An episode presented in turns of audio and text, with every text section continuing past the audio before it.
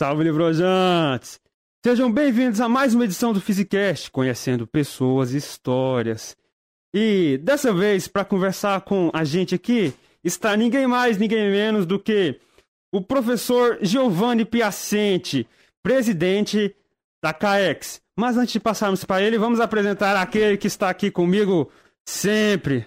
Vai lá. Meu povo, que é o Larcão falando. Gente mais uma live o nosso convidado ilustre, um professor nosso do IF. Primeira vez nosso com nosso sistema de live dessa forma. Eu tô honrado, tô um pouco nervoso, né? Porque é uma figura importante e tal. Mas a gente vai fazer aqui uma live do nosso, nosso modelo de sempre. É uma grande honra estar aqui com o professor Giovanni. Professor Giovanni, muito obrigado por ter aceitado vir aqui ter essa conversa com a gente. Ficamos muito felizes e muito gratos. Então agora eu peço que o senhor se apresente brevemente para a galera, quem é você, o que faz, onde fica. Ok, bom dia, bom dia a todos. É um prazer estar aqui com vocês. É um prazer, é uma honra que vocês tenham me convidado para conversar um pouquinho. Bom, eu sou professor do Instituto de Física há 12 anos. Entrei aqui em 2010, quando provavelmente vocês estavam no ensino médio, Fundament ensino fundamental, fundamental verdade, ou também no ensino infantil, ensino médio, na, nas nossa. primeiras fases. E, bom, com, bom, não sei quantas pessoas me conhecem, eu sou o professor Giovanni Piacente. Bom, pelo sotaque, pelo jeito de falar, vocês percebem claramente que eu sou gringo, eu sou italiano, hum, da cidade de Nápoles, no sul da Itália.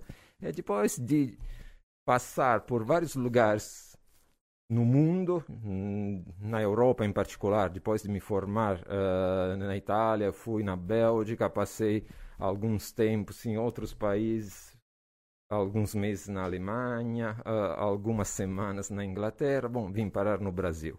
Pois, se vocês quiserem, posso contar um pouco mais sobre essa minha trajetória. Uh, eu sou professor, sou um físico teórico.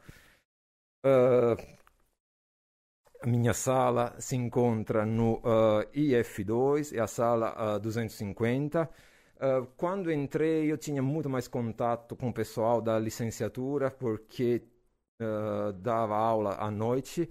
Hoje em dia tenho um contato um pouco mais reduzido. É claro, eu acho que mais, muitas pessoas nesse momento não conhecem uh, eu, mas não conhecem também os outros professores por causa da pandemia. Ficamos eh, essencialmente dois anos e meio afastados alunos e professores não tiveram muito contato e muita interação.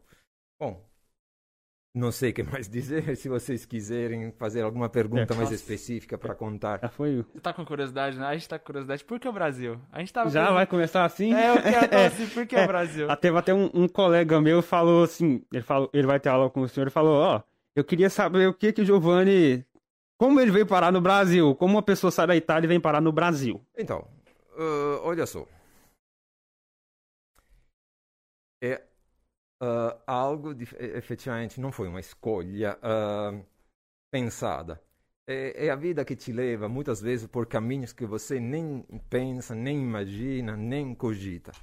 Que aconteceu? A história, posso simplificá-la dessa forma. Eu estava na Bélgica, não aguentava mais ficar na Bélgica. Por quê?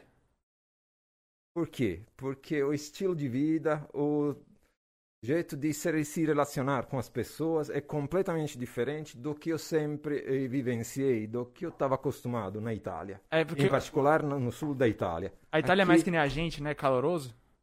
Não é só uma questão de caloroso, é barulhento, bagunçado, todo certinho, todo organizado, não é o meu lugar natural. Ah, então, veio um professor da USP passar um tempo como professor convidado lá em Antuérpia.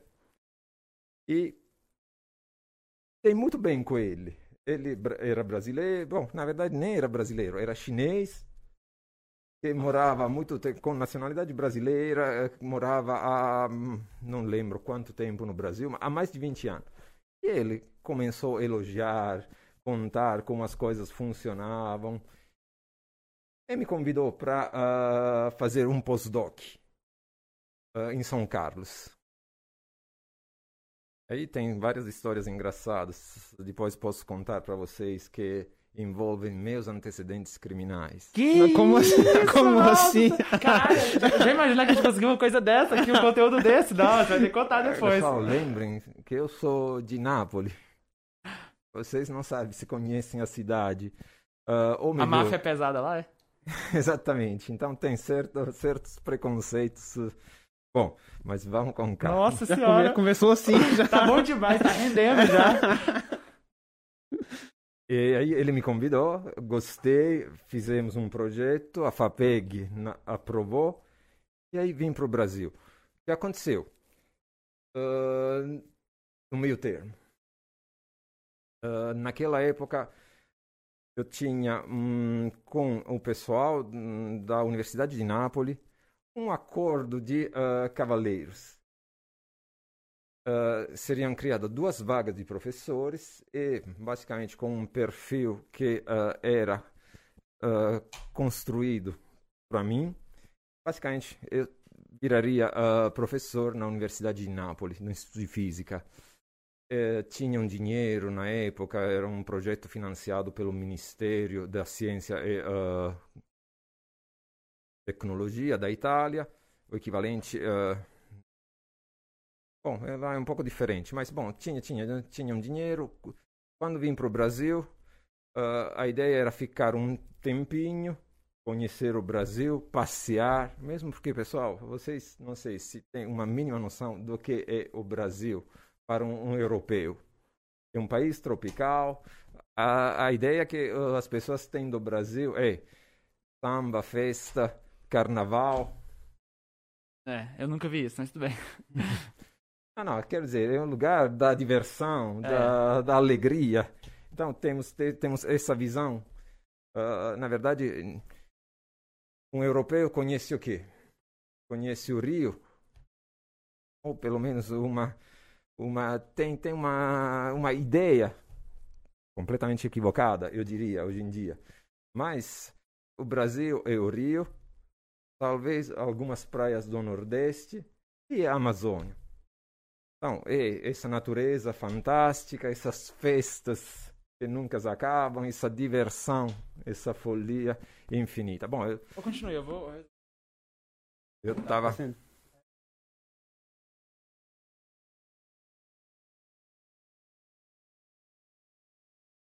Continue que eu vou lá, continue.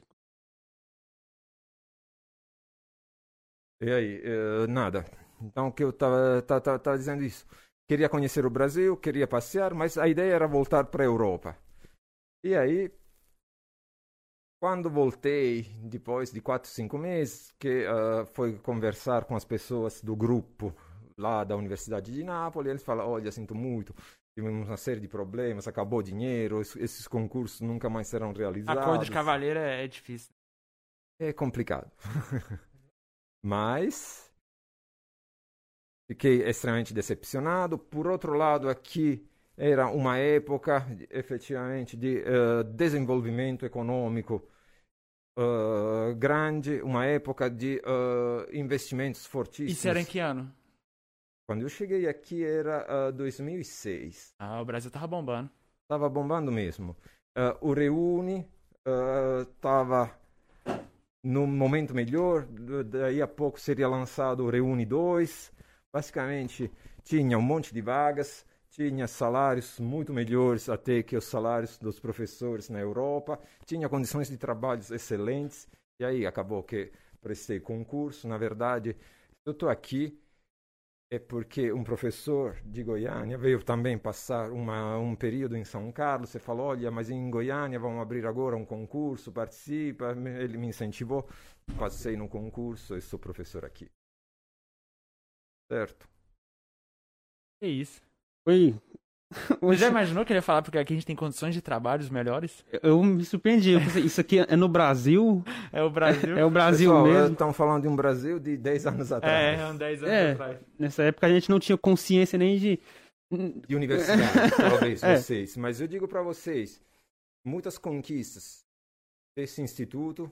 ah, quando eu entrei, o instituto tinha um tamanho que Eu era lembro. nem metade do tamanho atual. Eu, porque eu moro na redondeza, então eu vi o FG crescer, né? Quando eu era criança, o FG era muito menor. Era só pasto, assim, esse território. Mas não é só isso. É claro que uh, a gente tem que reconhecer o mérito, os esforços de vários professores, de vários pesquisadores, mas toda a infraestrutura, em particular de laboratórios que vocês veem hoje, laboratório de pesquisa, não existia. Não existia nada. Então, o Instituto se beneficiou do Reúne. Eu diria, temos que reconhecer uh, o mérito dos professores que se uh, empenharam para isso, mas uh, entre 2010 e 2015, fundamentalmente, o Instituto dobrou de tamanho. Eu diria uma coisa talvez não seja completamente correta, mas no meu, na minha, na minha percepção da época, a gente tinha infraestrutura e não tinha pessoal para tocar uh, a pesquisa, os experimentos que podiam ser realizados com aquela infraestrutura que naquele momento a gente tinha. Pessoas com qualificação adequada. Hoje em dia, claro, a situação reverteu. Falando tanto de professores quanto de alunos? Tanto de professores quanto de alunos. Hoje é o melhor em relação ao capital humano, às pessoas? Eu acredito que sim. Uh, só que eu diria para vocês o seguinte: uh, foram adquiridos equipamentos fantásticos, uh, uma infra infraestrutura grande. E na época não tinha pessoas, grupos que ainda pudessem fazer todas as coisas. Quer dizer, houve um crescimento acelerado. Goiânia é um exemplo, mas eu diria o Brasil todo. Uh, na Europa já vivia-se naquela época uma fase de crise econômica gravíssima. Uh, só para dar um dado, o corpo docente do Brasil, naquela época, uh, passou por um rejuvenescimento impressionante. Eu entrei aqui com 30 e poucos anos. Uh, os outros professores que agora estão aqui também, a maioria entrou dois anos antes, dois anos depois do, do que eu. Então, teve uma. Evidentemente, o okay, Uma, uma força de trabalho, um entusiasmo, pessoas novas que entraram e contribuíram uh, de uma forma significativa. Na Europa, se vocês forem olhar quando eu entrei aqui, a idade média de um docente universitário na Itália era 60 e poucos anos. Média? média? Dizer, Nossa, mano! Quer dizer, a grandíssima maioria e que, aconte, que, que, tá, que acontecia na, naquela época que está acontecendo agora. Professores aposentam e a vaga não é reposta. Falta gente? Não, não falta. Acho mas, que falta verba, né? Falta, falta dinheiro. Acho que não falta gente interessada em ser capaz de ser professor universitário, né? Não, claro que não. Mesmo porque, olha, uh, é um status diferente em relação ao Brasil. Mas também porque é, são exigências diferentes. Uh, eu diria para vocês o seguinte: uh, o professor universitário é o topo da pirâmide do conhecimento. É, é, é uma elite, Ou né? deveria ser. É, é uma elite. É uma elite intelectual. Definitivamente sim. Claro, depois podemos discutir até que ponto isso está certo, está errado, mas tem um respeito, uma consideração que aqui hum, eu não, não consigo ver da mesma, da mesma forma. Uma piada.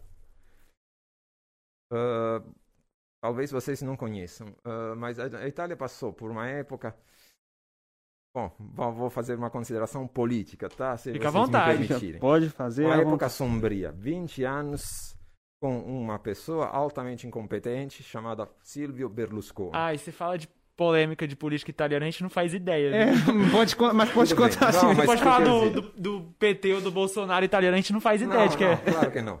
Mas, de fato, passamos por uma época complicada com ah, uma pessoa, com ah, um chefe que tinha ah, 20 anos? 20 anos. E lá tem reeleição? Ou como é que é? É, é anos. parlamentar Mas, ou presidencial? é, não, é uma república parlamentar que acontece. É o parlamento que indica o primeiro-ministro. Só que o parlamento pode ser reeleito a cada. É o presidente da República que de, de fato decide quando é a hora de ir para novas eleições. Então, se tem uma crise que não se cria uma maioria, menos de seis meses poderia ir, a princípio, para novas eleições. Bom, é um sistema completamente diferente, não vamos entrar nisso. Mas eu quero dizer o seguinte: tinha um cômico famoso, talvez vocês conheçam, Roberto Benigni. Ele fez alguns filmes que até ganharam um prêmio Oscar. O nome não me é estranho. Também não a me Vida é é estranho. Bela. Vocês conhecem esse, esse Já, já ouvi falar. sobre o, nazismo, os Sim. campos de concentração? Já. Bom, mas ele ah, nasce como um cômico. É uma das piadas dele. Fala, Nossa, Silvio Berlusconi virou primeiro-ministro. E é um desastre. E agora, como vou eh, explicar isso para meu filho? Senão ele vai acreditar que ele pode virar um físico nuclear. Isso para dizer o quê? Que efetivamente ah, físicos, professores têm um status, uma consideração, quer dizer, é um trabalho duro, ah, é um esforço grande, precisa ter um conhecimento ah, profundo. Não é do, da noite para o dia que você vira professor. Então você está dizendo que tem um- uma diferença de status social muito grande do Brasil para a Europa em relação Sim, ao profissionalismo. ah, do ponto de vista econômico ah, é a mesma coisa, talvez até pior, mas ah, o status, a consideração que ah, os pesquisadores, os professores têm é, é outra. tem diferença certeza. cultural, né? É uma diferença cultural, é uma das coisas. Vocês também, acho, que ah, tem ah, esse tipo de ahm, abordagem. Qual é a, per- a primeira pergunta que vocês fazem para um professor? Senhor, tipo, normal na sala de aula? Não. Como, como assim? Você me conhece, você fala, eu sou professor. Professor de quê? É, professor de, Exatamente. de quê? Professor de quê? Isso significa o quê para vocês? Que tipo de aula? Que, o que você leciona? Isso. Na Itália, não. Na Europa, eu diria não. A pergunta é: o que você pesquisa? Qual é a sua área de Ah. atuação? Quer dizer, a- o foco não é tanto na didática é, ou no ensino, quanto na área de pesquisa. Claro que eu posso ser pesquisador de ensino, mas. ah, eu quero dizer, você pergunta para um professor, você ocupa de quê? Não fala que você leciona, você dá aula de quê? Isso é, é bastante diferente. É isso, claro. Acredito que reflita uma visão diferente, uma ideia diferente do que ah, a, a população no geral tem ah, ah, relativamente aos professores. Diria mais também. Os físicos, agora vamos, vamos de novo àquela ideia de pirâmide do conhecimento. Os físicos estão lá em cima de tudo. O lugar Ai, que tem que estar. O lugar que tem que estar. A gente vai lutar pra chegar lá. não, pessoal, não sei se o lugar onde tem que estar. Ah, mas eu, tem, eu tem- defendo, defende a física de tem, forma sagrada. Tem, tem, tem uma explicação. Se vocês pensarem direito, o que moldou a cabeça da geração dos meus pais e que foi repassado também para a minha geração. Hoje em dia, sinceramente, não saberia dizer se ainda é assim. Mas, fundamentalmente, os meus pais são pessoas que nasceram logo depois da Segunda Guerra Mundial. Quem que ganhou a Segunda Guerra Mundial? A ali- aliança, né? Perfeito. Por que ganhou? Chegou primeiro a ter uma bomba atômica. Quem que construiu É a bomba. Estados Unidos. Os Sim, físicos. Porque os físicos, exatamente. Os físicos, basicamente, ganharam a Segunda Guerra Mundial. E aí ganharam esse status, essa consideração fortíssima na sociedade. Se vocês forem. Eu não sei é, se é correto, nunca me ocupei, eh, nunca estudei diret- de uma forma mais precisa, cuidadosa, profunda essa dinâmica. Mas uma das coisas que se diz na Europa é o seguinte: os químicos ganharam a Primeira Guerra Mundial, os físicos ganharam a Segunda Guerra Mundial. Então, a ciência tem uma consideração grande, mas por questões não são puramente científicas ou ah, assim desinteressadas. São questões que têm a ver com ah, algo de natureza geopolítica. Mas, de fato, uma das coisas que se diz é os químicos ganharam a Primeira Guerra Mundial, os físicos ganharam a Segunda Guerra Mundial. Por isso, essas duas categorias, até pouco tempo atrás, hoje em dia não saberia dizer como é a percepção. Uh, tem uma consideração diferente. O Brasil não passou por isso. O Brasil, de fato, sim, participou das guerras mundiais, mas de uma forma distante. Distante. A gente não sentiu a guerra. Acredito que não. Eu só, não sei só, dizer, pessoal. Só, eu não sei assim, dizer. Quando, quando, a gente estuda a história do Brasil em relação à Guerra Mundial e a primeira, a gente estuda basicamente, nossa, nem a participação da guerra, é receber, é receber imigrante. É isso que muda a história do Brasil. Quando teve as guerras mundiais, foi receber imigrante. De resto, não tem grande diferença em impacto histórico, não. E com relação, assim, à sua infância em Nápoles, você chegou, estudou por lá, o, digamos assim, o fundamental lá? Você conhece o ensino básico daqui para comparar com o ensino básico de lá? Estou uh, começando a conhecer, porque agora tenho crianças pequenas. Uh, só que, olha, são épocas diferentes. Quer dizer, uh, eu estou mais próximo dos 50 que dos 40. Certo? E aí, estão falando de alguma coisa que eu fiz 40 anos atrás. 40 anos atrás era outro mundo. Então, o que eu posso dizer hoje em dia para vocês? Uh, há diferenças. No ensino básico, talvez nem tanta, mas começa a ter uma diferença gritante uh, nas últimas séries. Primeiro, na Itália, não, aqui é da primeira a nona, nono ano, certo? E depois tem os três anos de é. ensino médio. Na Itália, o esquema é diferente. Tem cinco anos, chamam escolas elementares. Depois tem três anos que se chamam escolas médias inferiores e cinco anos de ensino médio. Então, é uma estrutura ligeiramente diferente. A ideia qual é? Nos primeiros cinco anos é basicamente alfabetizar, uh, dar às pessoas as condições mínimas para escrever, ler e saber interpretar corretamente um texto, entender minimamente as coisas. Uh,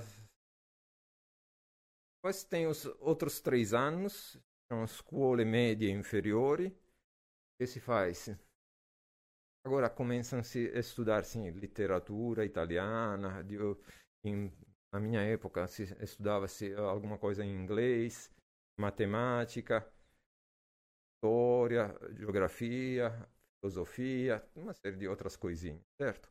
Depois tem o ensino superior. Uh, ensino superior, aí é, agora não sei, com essas novas uh, reformulações do currículo, as coisas como irão. Mas, até pouco tempo atrás, aqui o ensino médio era único. Na Itália sempre foi diferente. Quer dizer, eu fiz algo que se chama liceu científico. Então, era um ensino superior já voltado para a área de exatas, uh, onde se estudava, tinha muitas mais horas de física, de matemática, de química, de astronomia, então, muitas mais horas de. Astronomia, hein? Uh, bom, astronomia é uma palavra grande. Na verdade, é... a gente achava que estudava astronomia. Depois, quando, quando cresci, quando comecei a entender um pouco mais, não era astronomia. Era uma geografia astronômica, onde a gente estudava o quê? Algumas características do sistema solar, da, da Via Láctea, sei lá, algumas características específicas de cada planeta, a história da descoberta dos vários planetas, coisas desse tipo aqui. Bom, mas tinha tinha disciplinas puramente uh, científicas, tinha um peso maior para essa, essas disciplinas. E claramente a gente estudava de qualquer forma uh, língua, literatura italiana. E o liceu que eu fiz, científico, esse tipo de escola, uh, tinha também uma componente grande de latim. A gente estuda, continua-se também estudando latim. É isso, hein? Latim é uma história interessante, se vocês quiserem. Tem, bom, não sei se uh, vale a pena contar, mas eu vou, vou mesmo assim. Uh, latim é considerado uma língua morta, certo? Para que aprender o latim? É... Então, assim, eu não vejo outra... Tem utilidade? Só Bom. literatura, assim, que eu vejo. Não, pessoal, eu acho que o latim é algo que abre a cabeça das pessoas. Uma pessoa que faz ciência se beneficia extremamente do latim. Eu vou dizer mais, eh, mais uma vez, pessoal, isso é algo que ah, ah, de 20 anos atrás, pouco antes que eu fosse para a Bélgica, Alemanha, fala alemão, certo? É uma língua que não tem nada a ver com o latim. Nossas línguas, italiano, português, espanhol, que seja, claro, são línguas neolatinas que derivam do latim. Você pode dizer, olha, para mim faz todo sentido estudar latim, porque ah, assim eu entendo a estrutura da minha língua, entendo de onde ela vem, como ela eh, foi construída, qua- quais são ah, as regras para falar corretamente. Bom, a Alemanha tinha latim no ensino no ensino médio. Depois de muitas discussões, decidiram tirar o latim porque é uma língua morta. E eles perceberam que o desempenho dos estudantes era muito pior. E fizeram, depois de uns 5, 6 anos, reintroduziram o estudo. Qual é o ponto? Você lê latim, você não entende nada. O que você tem que fazer? Debruçar a cabeça, interpretar as palavras, colocar tudo em ordem. Então, é um exercício para você aprimorar ah, seu jeito de pensar, de refletir. Então, é algo que estimula um pensamento crítico, que eh, estimula a parte racional, certo? Eu vejo aqui como grande diferença, agora fazendo uma consideração mais geral, porque uma premissa. Eu acho que na Itália agora e na Europa no geral é a mesma coisa que aqui. Ah, eu posso dizer, como grande diferença do ensino entre o Brasil, que eu conheço agora, que conheci nos anos passados, é a minha infância ou a minha adolescência. Naquela época, a gente estudava para aprender. Aqui se estuda para passar nas provas. É. É, isso é... É, isso é algo que, para mim, é...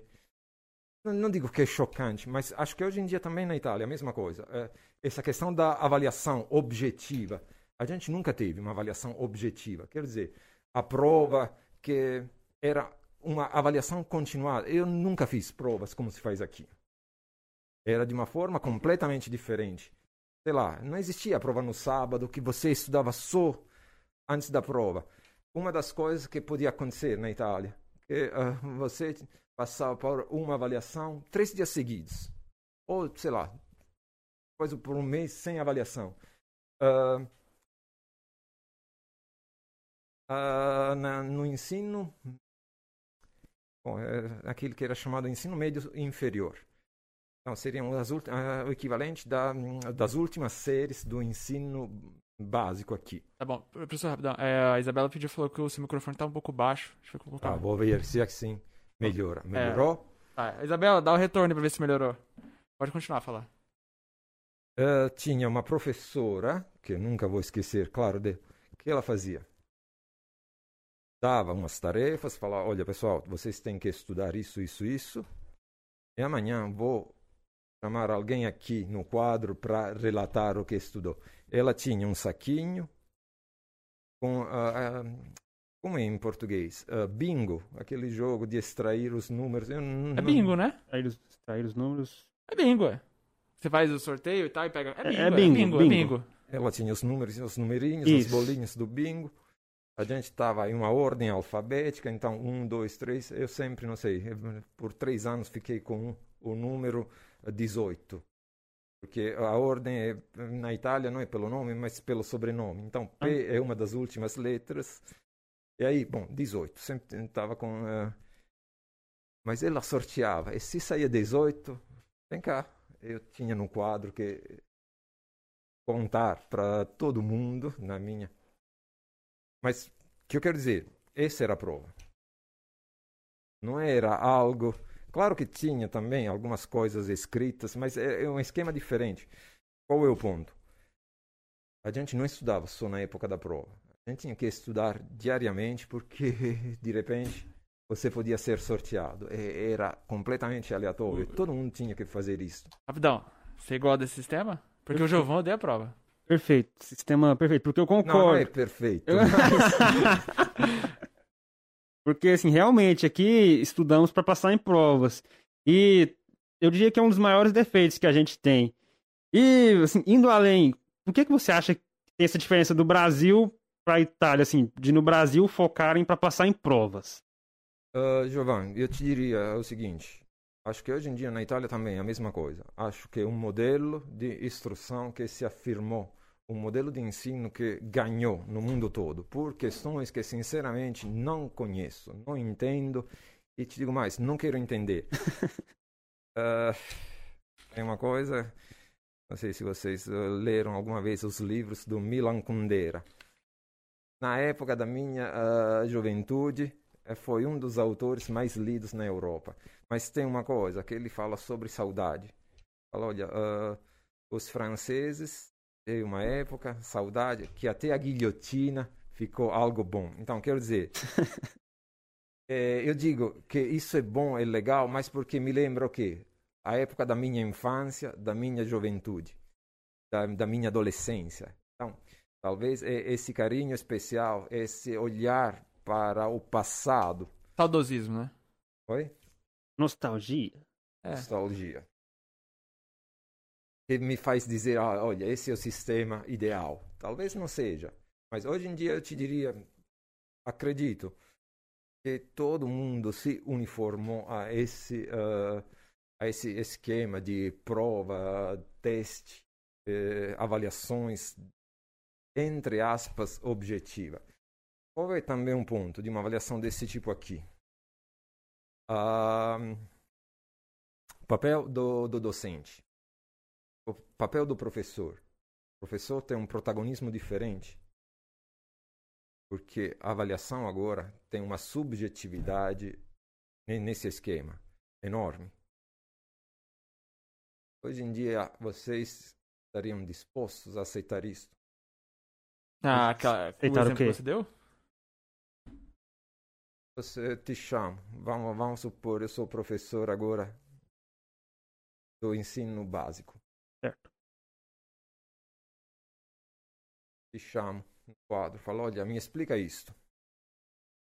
Não gostei da sua forma de expor. Te dou uma nota baixa. Você aceitaria de boa?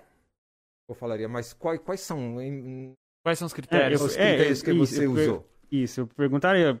É, porque ho- hoje, hoje o estudante ele tem mais aquela, aquela assim, eu tenho direitos, eu tenho as coisas, explica pra mim, né? Tipo, hoje tem uma. um- ele não recebe tão de graça assim, é o que vem de cima, né? É. Mas assim, o exemplo que você deu eu ia adorar, porque eu adoro falar em público, né? Por isso que eu tô aqui. Então, eu adoraria que tivesse avaliação assim, vem cá e fala aqui.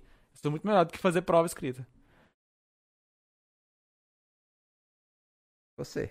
É, Mas eu- outras é- pessoas. É, é uma É especificidade. complicado, É. quer dizer, é uma discussão ampla que envolve uma série de outros aspectos e outras considerações que não são simples de, de ser feitas. Até porque tem, tem gente que prefere fazer a prova. Prefere, assim, estudar um dia antes, decorar É as verdade. coisas. Tem, e- tem muita, tem muito aluno que tá prova. satisfeito com esse modelo, né? Que ele tá feliz assim, ó. A gente tem a Exato. prova, a gente faz a prova e tá de boa. É. Segue a vida. Como Principalmente no ensino básico. Estudar um dia antes. Ele tá feliz demais, ó. O estudante vai lá, estuda um dia antes e tira 9, 10 na prova. Tá Tirou, perfeito. tirou 10, eu sou um gênio. É pronto.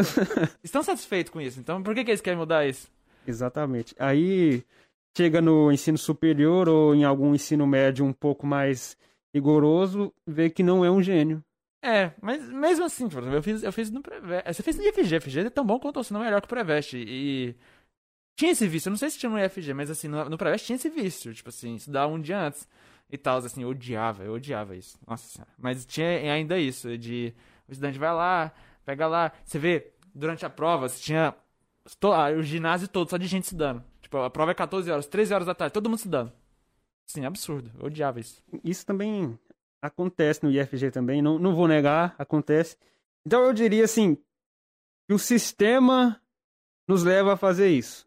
O sistema nos leva a estudar para passar nas provas. Então problema está aí.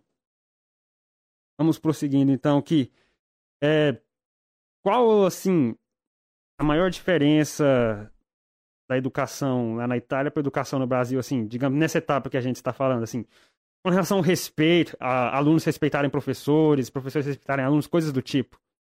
Você já, você tem, já foi, né, volta na Itália constantemente, como é que é o seu contato da Itália de oh, agora? Uh, voltava, sim, uh, agora, por causa da pandemia, faz mais de dois anos que uh, não vejo os meus pais, mas costumo em épocas normais, voltar uma vez por ano para visitar meus pais é, nas é porque, férias. É porque você viveu a Itália do passado, né? Você não viu a Itália de claro, agora. Mas, de qualquer forma, a Itália de agora, uh, eu poderia dizer para vocês, muito pouco, sinceramente. Eu acredito que tem uma questão séria sobre globalização. Não é só uma questão econômica, mas uma questão um pouco mais ampla, cultural, diria até. Então, acredito que os sistemas de ensino estão seguindo todos o mesmo é, rumo, estão tá se uniformando. Tudo igual, então. Acho que sim. Tá formando uma aldeia global. Olha, hoje de manhã, antes de vir para cá, uh... como sempre, eu tenho um menino de dois anos e pouquinho que ele acorda por volta das cinco e meia. É, bom, acorda, não tem jeito, eu tenho que ficar acordado. Então, costumo das cinco e meia, seis e meia, ler algumas notícias. Estava lendo algo agora da Rússia. A Rússia também tinha se uniformado a um sistema ocidental. Hoje, por causa de todos os atritos da, da guerra da Ucrânia, o ministro da Educação e não me lembro quem mais declararam que não chega. Eles vão voltar a um sistema de ensino completamente diferente, como era, como era antes. Então, quer dizer, países também com uma tradição forte, como a Rússia, é, chegaram a conhecer. E o professor uh, Yuri, que ficou Não. como professor russo. Aqui teve também outros professores russos em épocas diferentes que eu tampouco conheci. Eu conheci o, o Yuri. É, algumas vezes a gente conversava sobre o sistema de ensino da Rússia, mesmo porque na Bélgica conheci muitos russos. Eu tenho que reconhecer o conhecimento dos russos em particular na física e na área de exatas, é, anos-luzes para frente do resto do mundo. Mas dito isso, o que eu quero dizer para vocês? Não sei como é agora, uh, sei como era na minha época. Uh, eu acredito, uh, conversando com os meus amigos na Itália, que agora têm filhos que vão para a escola, ou com os meus sobrinhos, que são um pouco maiores, que já estudar, é tudo igual. Quer dizer, essa questão das provas, essa questão do teste, da avaliação objetiva, é algo que uh, é praticamente igual no mundo inteiro. Certo? Agora, uh, voltando à sua pergunta. Na minha época, eu te digo, uma das coisas que de fato era mais valorizada não era a nota em si, mas era de fato o conhecimento. A gente estudava porque a princípio gostava de saber, de conhecer. A nota, obviamente, era um reconhecimento ao seu desempenho, mas não era algo mas tão tinha, dramático. Tinha uma pressão dos pais também por nota alta? Porque aqui tem. Mas pelo menos eu cresci na família assim. Não, não, não. A pressão dos pais era para que. Uh, como, como funcionava na minha época? Uh, nota alta não era o maior dos problemas, mas uh, tinha colóquios, encontros um, cada mês, acredito, ou cada dois meses, agora com, entre os pais e os professores. O ponto não era você ter nota 10, mas o ponto era o professor dizer que você se esforçava, se empenhava, independente do, uh, do resultado final. Ah, entendi. Então existia essa um, interação entre os pais. A reunião dos, com os pais, né? Fundamentalmente sim. Eu não sei aqui como é o esquema. Aqui, aqui também tem isso, só que não sei no meu colégio, mas era bem desvalorizado. Tipo assim, poucos ia. E só ia, tipo, só ia aquele que tinha problema, sabe assim? Aquele que tinha recuperação e tal. A reunião dos pais tem, onde eu estudei, mas era bem desvalorizado. Tipo, poucos pais iam, ia mais aqueles com problema. Entendi. Não, na época, pelo menos na minha época, é, mais uma vez, pessoal, eu posso falar da minha época, da minha experiência. Hoje em dia, não saberia dizer se ainda é a mesma coisa. Mas, de fato, o professor era autoridade. Quer dizer, eu nunca apanhei dos meus pais por causa de uma porque o meu desempenho sempre foi bom, mas o meu irmão, que por exemplo sempre foi um pouco diferente, um pouco mais uh, complicado, com mais dificuldade, não porque uh, porque queria, não queria se empenhar, não queria mas, quer dizer, os, os, pais, é óbvio, estão falando de uma época onde um pai uh, dá uh, um castigo, um tapa, tapa né? era, era comum, era aceito. Quer dizer, meu irmão, eu me lembro que meus pais voltavam dos colóquios, obviamente não é que davam tapas, mas ah, ficavam extremamente bravos com ele, irritados com ele, devido à conversa com os professores. Então, um pai nunca questionava, na minha época, um professor. Outra pergunta: quantos alunos por turma? Uh... Porque hoje, sim, professor dá aula para centenas de alunos. É meio difícil ter um tratamento não, individual. Não, não, não. Uh, centenas de alunos nunca existiu. Uh, não na turma, por volta, mas... Por volta de 20 alunos, até uh, os 18 anos. Depois, na universidade, outra história. É. Quer dizer, na universidade já tive aula com uh, 200 colegas. Mas 200 por quê? Porque era física, que tem um número uh, restrito. Se vocês forem olhar turmas de um, faculdades que são mais chamativas, uh, como economia, como direito, lá tem aulas para mil pessoas. Pode, Pode prosseguir. Então as turmas entre 20 e 30, sempre foi isso o tamanho. Ah, entendi. Aqui é um pouco e mais. acho que até, mantido, até hoje é mantido. Isso deve ser, acredito que sim. Porque dá para ter um atendimento mais individual, de lembrar como é que esse aluno se comporta e tal, e, e, e falar com os professores. Mas também, olha, pelo, pelo menos, vejo o seguinte também. Escola pública e escola particular, o esquema é completamente diferente. A escola na Itália é fundamentalmente pública, eu diria na Europa no geral. Uh, quais são as escolas particulares? As escolas para uma elite muito específica ou são escolas para vender diplomas? Sei lá, tem o aluno que é reprovado constantemente na escola pública, então vai para uma escola particular, paga e compra o diploma. É isso, hein? Essa, essa é fundamentalmente o papel da escola particular. E uma diferença grande. Meus professores tinham duas turmas, três turmas. Não tinham centena de alunos, por isso também tinha um acompanhamento diferente. Quero dizer, aqui a gente sabe de uh, pessoas que se formam, vão dar aula e tem que dar para ter um salário decente, dar aula em três escolas. Isso é impensável ainda hoje, que, claro, a figura do professor é desvalorizada, o salário não é mais tão atraente, pelo menos na Itália, porque se a gente olhar para casos como aquele da Finlândia, estão falando de outra realidade, outro mundo, os países hum, nórdicos têm outra filosofia. Na verdade, professores de escolas básicas ganham até mais que professores universitários, tem coisa desse tipo aqui. Gostei. Mas, uh, não, é, é, é, porque o entendimento deles é que, de fato, é mais importante a primeira infância. A formação inicial, que depois uma formação especialista mais para frente. Bom, mas é outra história. Mas o que eu quero dizer? Vocês me perguntaram a questão do, uh, da relação pessoal. Então, até os 18 anos, de fato, a gente tem uma relação extremamente próxima com os professores.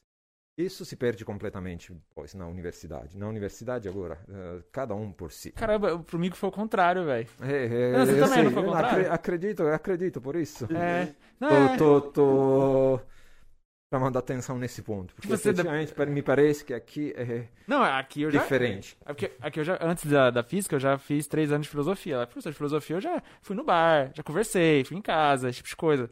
Aqui na física também estou fazendo amizade com alguns professores. No ensino básico eu não tive nada disso. Era bem distante. Você fala uma coisa assim que eu achei interessante, que é os pais nunca questionavam os professores na, quando tinha reuniões, entrega de notas, talvez algo assim. Nunca questionavam. Na minha época. Ah, na- Hoje em dia, lá. Ah, Ah, mas hoje em dia. tem, tem sempre, sempre Geração, né? sempre É uma lembrar questão isso. ge- geracional, Ah, com sim. certeza. porque, porque pelo menos Hoje aqui. em dia, absolutamente, é outra realidade. Ah, sim, entendi. Então até lá mudou. Porque no Brasil, se o, o aluno tira nota ruim, algo assim, quem tem a culpa é o professor. Os, os pais vão lá, brigam com o professor, coisas do tipo. É até um- uma situação bem engraçada que acontece aqui. Tem muitas críticas por aí que a gente encontra na internet. Mas assim, ó, teve um estudante aqui que fez uma pergunta pro senhor, vamos lá. Ele é o Rafael Lopes. É o nosso Rafael, né? Eu acho que é. Nossa, Rafael. Provavelmente deve ser do bacharelado. Ele disse que ainda está no terceiro período. Ele queria saber qual método de ensino e avaliação você busca inserir nas suas aulas para tentar mudar essa realidade. Ah, com muita honestidade, nenhum. Gostei, gostei. Pô, é isso que busca. No sentido que, ah, relativamente à avaliação, eu acho que não temos grande liberdade. Agora, ah, eu não sei. Em alguns momentos me falaram que minhas aulas são um pouco diferentes em relação dos outros professores. No bem e no mal. Vamos lá, pontos negativos. Eu não tenho o quadro todo bonito, todo organizado, com cores diferentes, com giz e para cada coisa mais importante. Não. Tudo O bem meu- até aí. Tudo Nossa, bem. esse, é- esse, esse é dos meus. Tudo bem até aí. Meu quadro, não digo que é bagunçado, mas provavelmente para alguns sim. Ah, mas, olha, eu já vi coisas malucas. Claro, isso reflete também parte da minha formação, em particular quando estava na universidade. Eu lembro de professores que nem apagavam, escreviam em cima do que já tinham escrito. Então, não, não, quero dizer, a- a- o cuidado para o quadro bonito, lindo, não faz parte da minha formação. Mas, sei lá, já na Bélgica eu vi coisas um pouco diferentes, que tinha esse cuidado. Agora, qual é a coisa que, ah, pelo menos, eu tento fazer nas minhas aulas? É ter uma interação maior. Às vezes demora um pouco mais. Eu não, não coloco todo o conteúdo, vai, é isso. brrr, é, tá, tá, tá, tá, tá. Não, não gosto de fazer isso. Quero dizer, a minha aula não é uma conversa, porque não pode ser uma conversa. aula de quê mesmo? E agora estou dando aula de mecânica clássica. Bom, pessoal, já, já passei por várias disciplinas. O ponto, o meu ponto é sempre questionar os alunos. Sei lá, dar uma, fazer, parar um segundo e falar por que tá isso, por que aquilo, que que é aqui que está acontecendo. Então não é simplesmente colocar, vai, vai, se vira. Esse é dos meus, porque ele me dá a oportunidade de brilhar. Esse é dos meus. Eh, pegue, pegue mecânica clássica.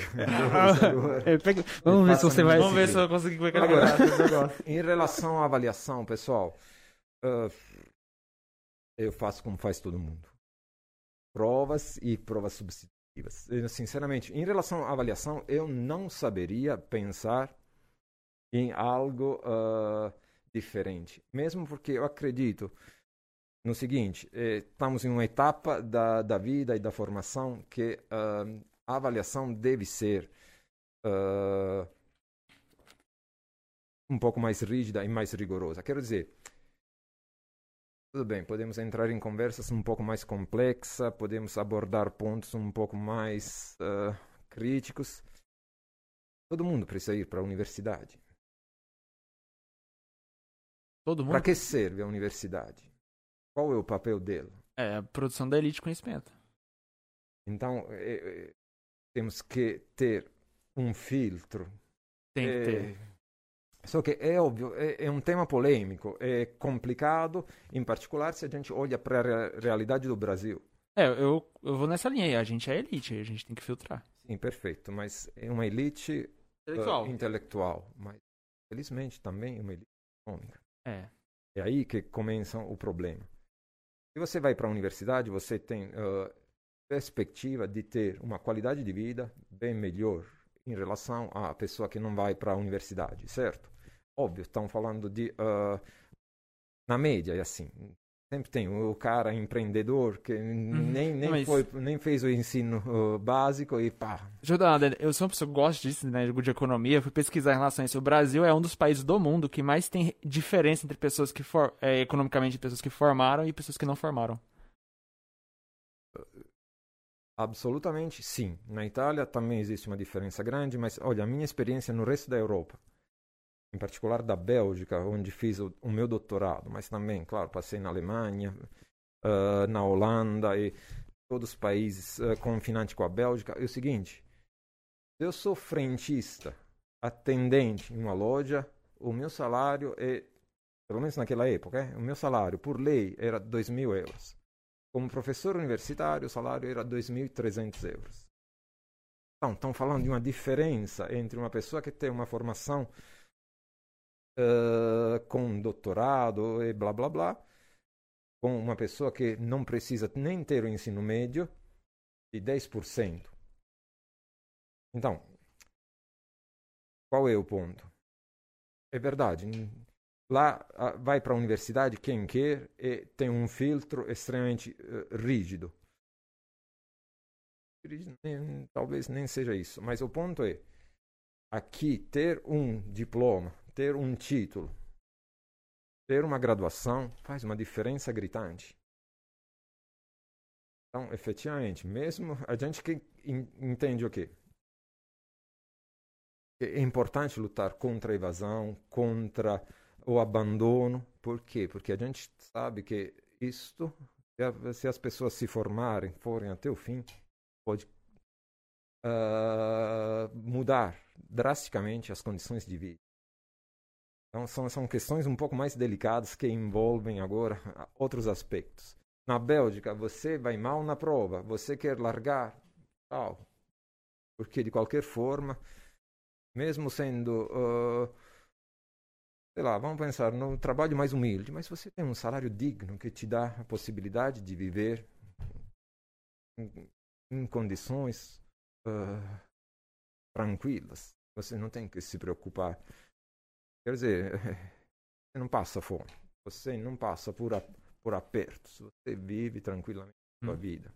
E dá condições a seus filhos que eventualmente queiram estudar, porque essa também é uma coisa. É, é uma mudança muitas vezes geracional.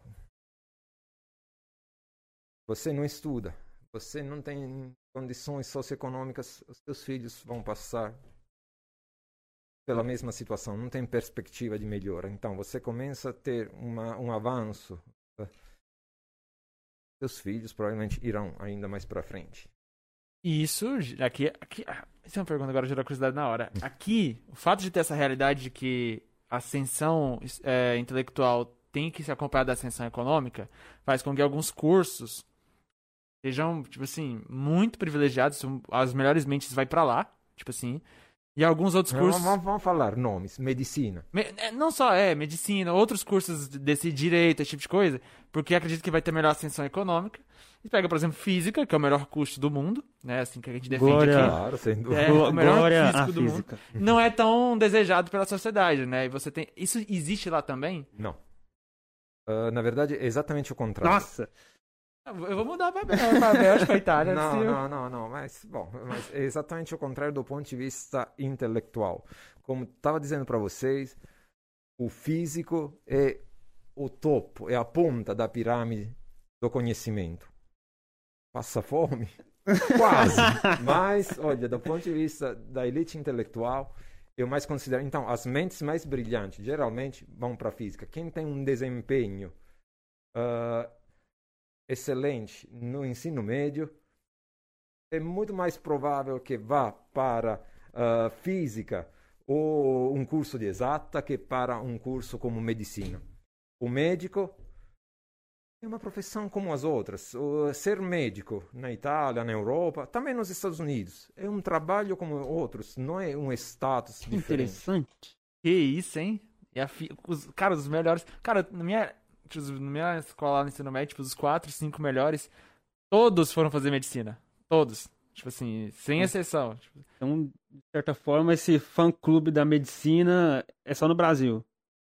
Não sei, não sei te dizer. Só no Brasil, mas não ali- sei te dizer. Mas sei te dizer que eh, em outros países existe uma realidade completamente diferente. Tá, tem pergunta aqui do chat do Gustavo Lucas, tá? Ele perguntou o que, o que o professor acha da nossa produção científica, né, comparado ao que você já viu fora. O Brasil tem relevância internacional em física e a UFG? Então, sim, sim e sim. Ah, as respostas afirmativas ah, para as três perguntas. Vamos lá. Primeira pergunta é sobre a. Produção científica daqui do Brasil. Então, pessoal, se vocês acompanharam ah, os últimos anos, vocês vão ver o seguinte, que o Brasil, devido aos, aos investimentos, aos recursos que foram colocados nas universidades, ascendeu signifi- significativamente ah, na produção na científica internacional. O Brasil tem excelências reconhecidas no mundo, no mundo todo, não necessariamente na física. Tem áreas da física, claro, que o Brasil se destaca, mas tem áreas na engenharia, tipo aeronáutica, o ITA, tem ah, o Instituto de Matemática, também tem, temos excelências ah, reconhecidas. E nos últimos anos, a produção ah, cresceu muito. Agora, qual é a tendência desses anos? A partir de, do segundo governo da Dilma, infelizmente, estão passando por ah, corte, corte, corte nos recursos para a universidade, para a pesquisa. Isso provavelmente irá se refletir rapidamente em uma queda da nossa produção. Olha, não tem jeito, não se faz ciência sem recursos. Vou Uhum. falar um ditado famoso napolitano. Senza renare non si canta na missa. Agora traduz aí pra nós. Vou traduzir para vocês. Tradução lit- literal. Sem dinheiros não se cantam missas. Antigamente as missas não eram ah, assim discursos. Era era era era tudo cantado. Era eram músicas que na celebração do domingo era era mais musical. Então esse basicamente é isso. Sem dinheiro não se vai longe. Olha só, só para dar uma ah, um pequeno ah, uma pe- pequena informação sobre ah, desenvolvimento ah, econômico e ah, recursos investidos na 1973, para vocês diz alguma coisa? T3 Do ponto de vista da história. do mundo? A crise dos... Não, isso foi crise... Oi? Coreia. Ah, As duas Coreias. Separaram? A guerra de Coreia. ah tá. Final da década de 70, Coreia do Sul era um país arrasado, todo destruído, ah, com atraso econômico, social. Os índices socioeconômicos eram piores que o do Brasil. Era um desastre. Era. O que fez a Coreia? Fez um, um plano de nacional desenvolvimento. Eu Muito falo bem trabalhado. Olha só, lá, o TV. LG. É. Quer dizer, de onde são essas empresas? Eu vou dar pautão pra marca aqui, porque não tá patrocinando. Ah, bom, É, mas sim, não, não, sim, não, patrocínio, Samsung é da- nada, só para dizer. Samsung é da Coreia do Sul. Hyundai. Agora são grupos né, que, que, que fez a Coreia. Investiu pesadamente em ciência e tecnologia. Uhum. Demorou 20 anos. Mas olha só agora, eles são uma potência tecnológica, econômica. E, claro, tem uma distribuição da renda agora que é muito, muito mais equalitária em relação a outros.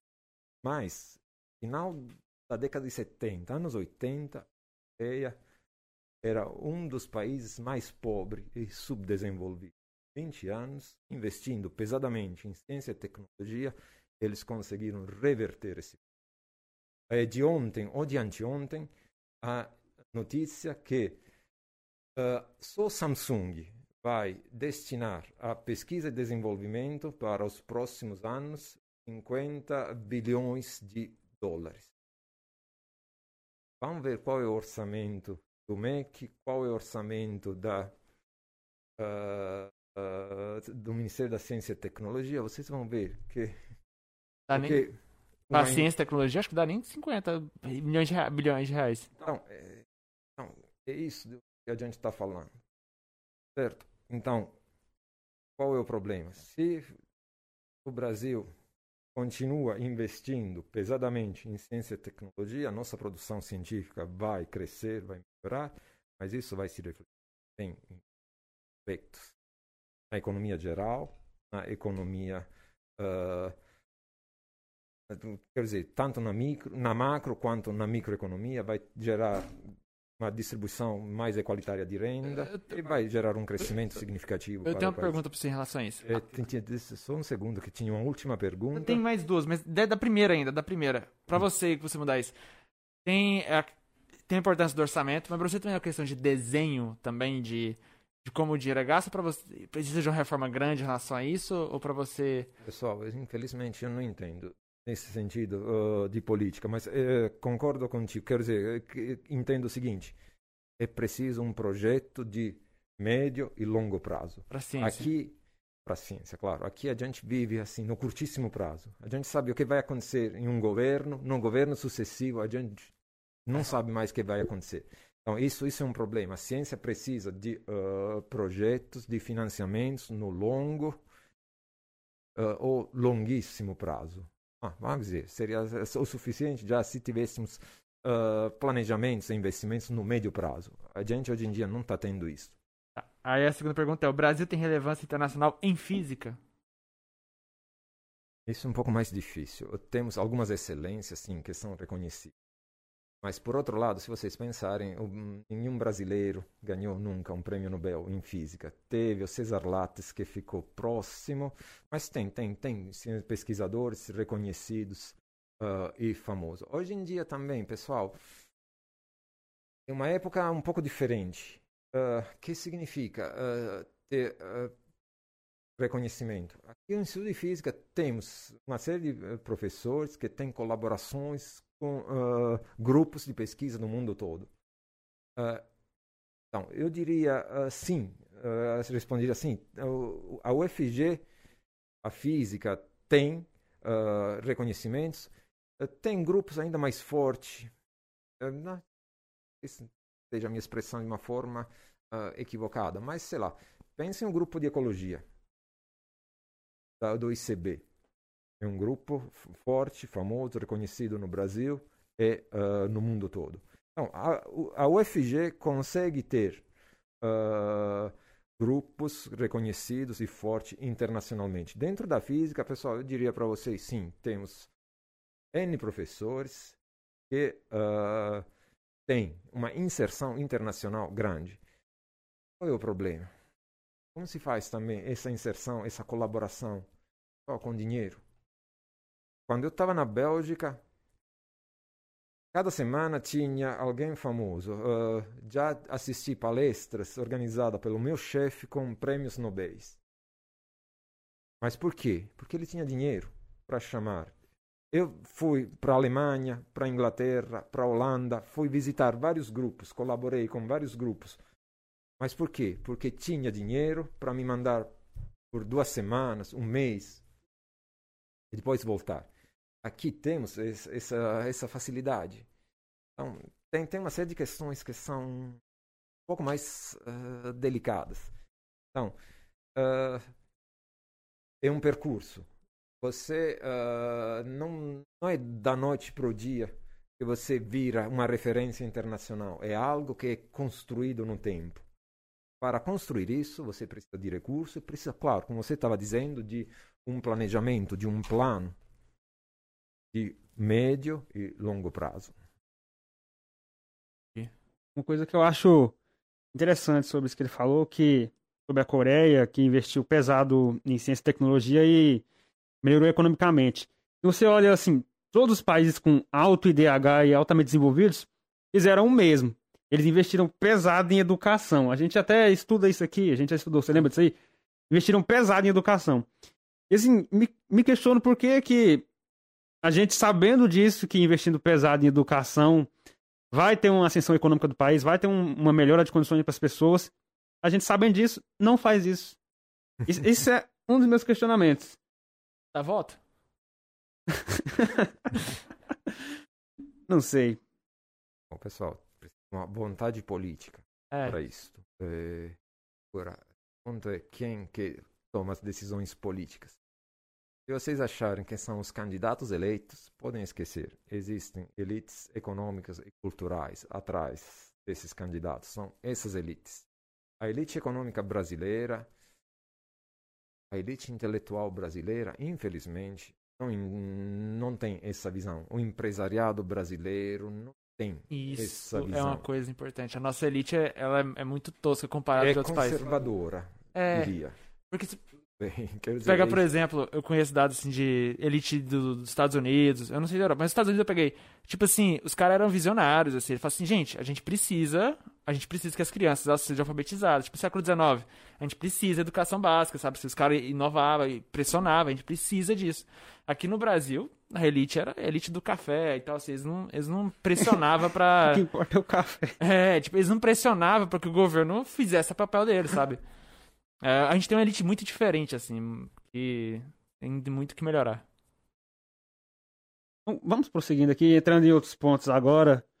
Eu acho que. Daniel tinha mais uma pergunta. você Não, era isso, a terceira era o FG e você respondeu. Sim. E vamos, vamos comentar aquilo que você falou no início, que a gente ficou curioso, tô curioso até agora, que você comentou sobre Nápoles, sua, sua, sua história lá, sobre a, criminal? sobre a máfia. Nossa, isso a gente tem que saber, isso aí é... Uma, uma curiosidade primeiro, assim. É como aparece nos filmes, a galera de terno, listrado, chapeuzinho, essas coisas tipo? É, é romanti- não. romantização? Aquela é uma visão romântica de uma máfia do, do começo do século XX. Não- Aquilo não existe. Ah, a máfia, acho que agora tem as mesmas características no mundo todo. Ou seja, a Camorra em Nápoles, a máfia da Sicília, ou sei lá, Yakuza do, do Japão, ou sei lá, o PC, o primeiro comando da capital, certo? Acho, acho que é a mesma coisa no mundo todo. E olha só, eh, tem um perigo associações criminais que agora viraram potências econômicas. Tem capacidade agora de limpar o dinheiro e investir na economia normal. Certo? E, Bom, mas vamos lá. Eh, Essa visão não é assim. Eh, Tem algumas coisas complicadas, mas vocês querem saber dos meus antecedentes criminais? Não, Eu mencionei. Co- é Conta a isso. história aí, Pessoal, esclarece não, as coisas. É, Se você pela estava para vir para cá um documento com os antecedentes criminais. Verdade, eu terminei meu doutorado em julho de 2006. O projeto com a, o IFISC, o Instituto de Física de São Carlos, da USP de São Carlos, já tinha sido aprovado antes que eu terminasse mesmo o doutorado. O professor que visitou ah, Antuérpia ele foi em 2004, finalzinho de 2004. Então, eu submeti o meu projeto de pós-doutorado para a FAPEG no começo de 2005. Eu acho que foi, o tra- a tramitação foi até relativamente rápida. Então, ah, antes que eu terminasse o doutorado, já tinha sido aprovado o meu projeto. Agora, a burocracia ah, para poder assinar o, ah, o contrato previa que eu apresentasse uma certidão de ah, antecedentes criminais.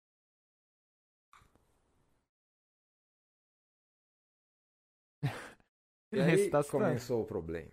Por quê? Pega a cadeira mais pra Porque na Bélgica.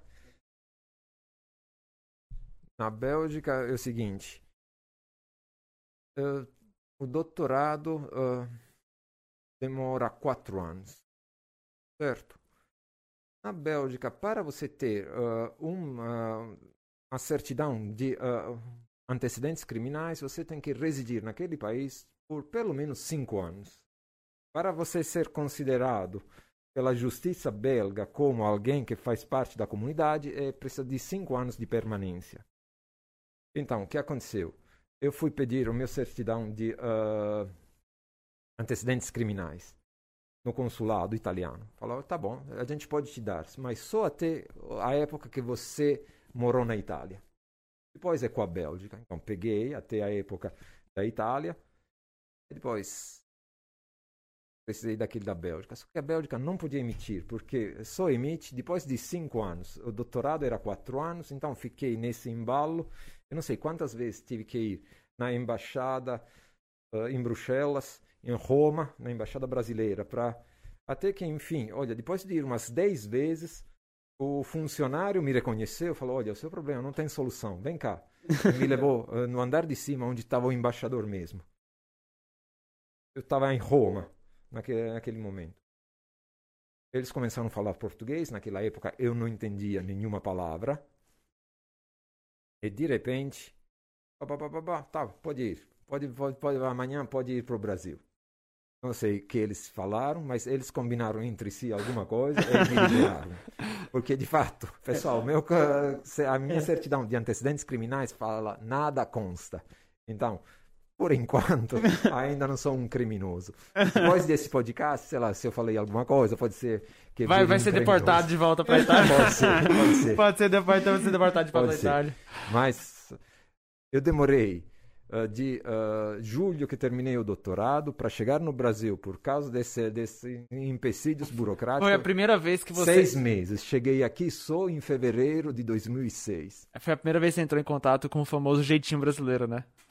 Com Ah, o pode ser, pode ser, chegou pode chegou ser. em grande Pode estilo. ser. Pode ser, em grande mas foi estilo. engraçado, porque o embaixador de Roma ligou para um embaixador brasileiro de Bruxelas, falavam em português, eu não entendia nada, mas Ah, de repente falou, tá, tá liberado, ligou pro ir. embaixador brasileiro, tá explicando. É, foi a primeira vez que entrou em contato com o jeitinho brasileiro, é isso aí. O embaixador falou, Foi, um- foi um tira liberar. gosto. Assim que resolve os trem aqui. A gente vai lá, faz isso, qualquer É. chama pro churrasco e resolve as coisas.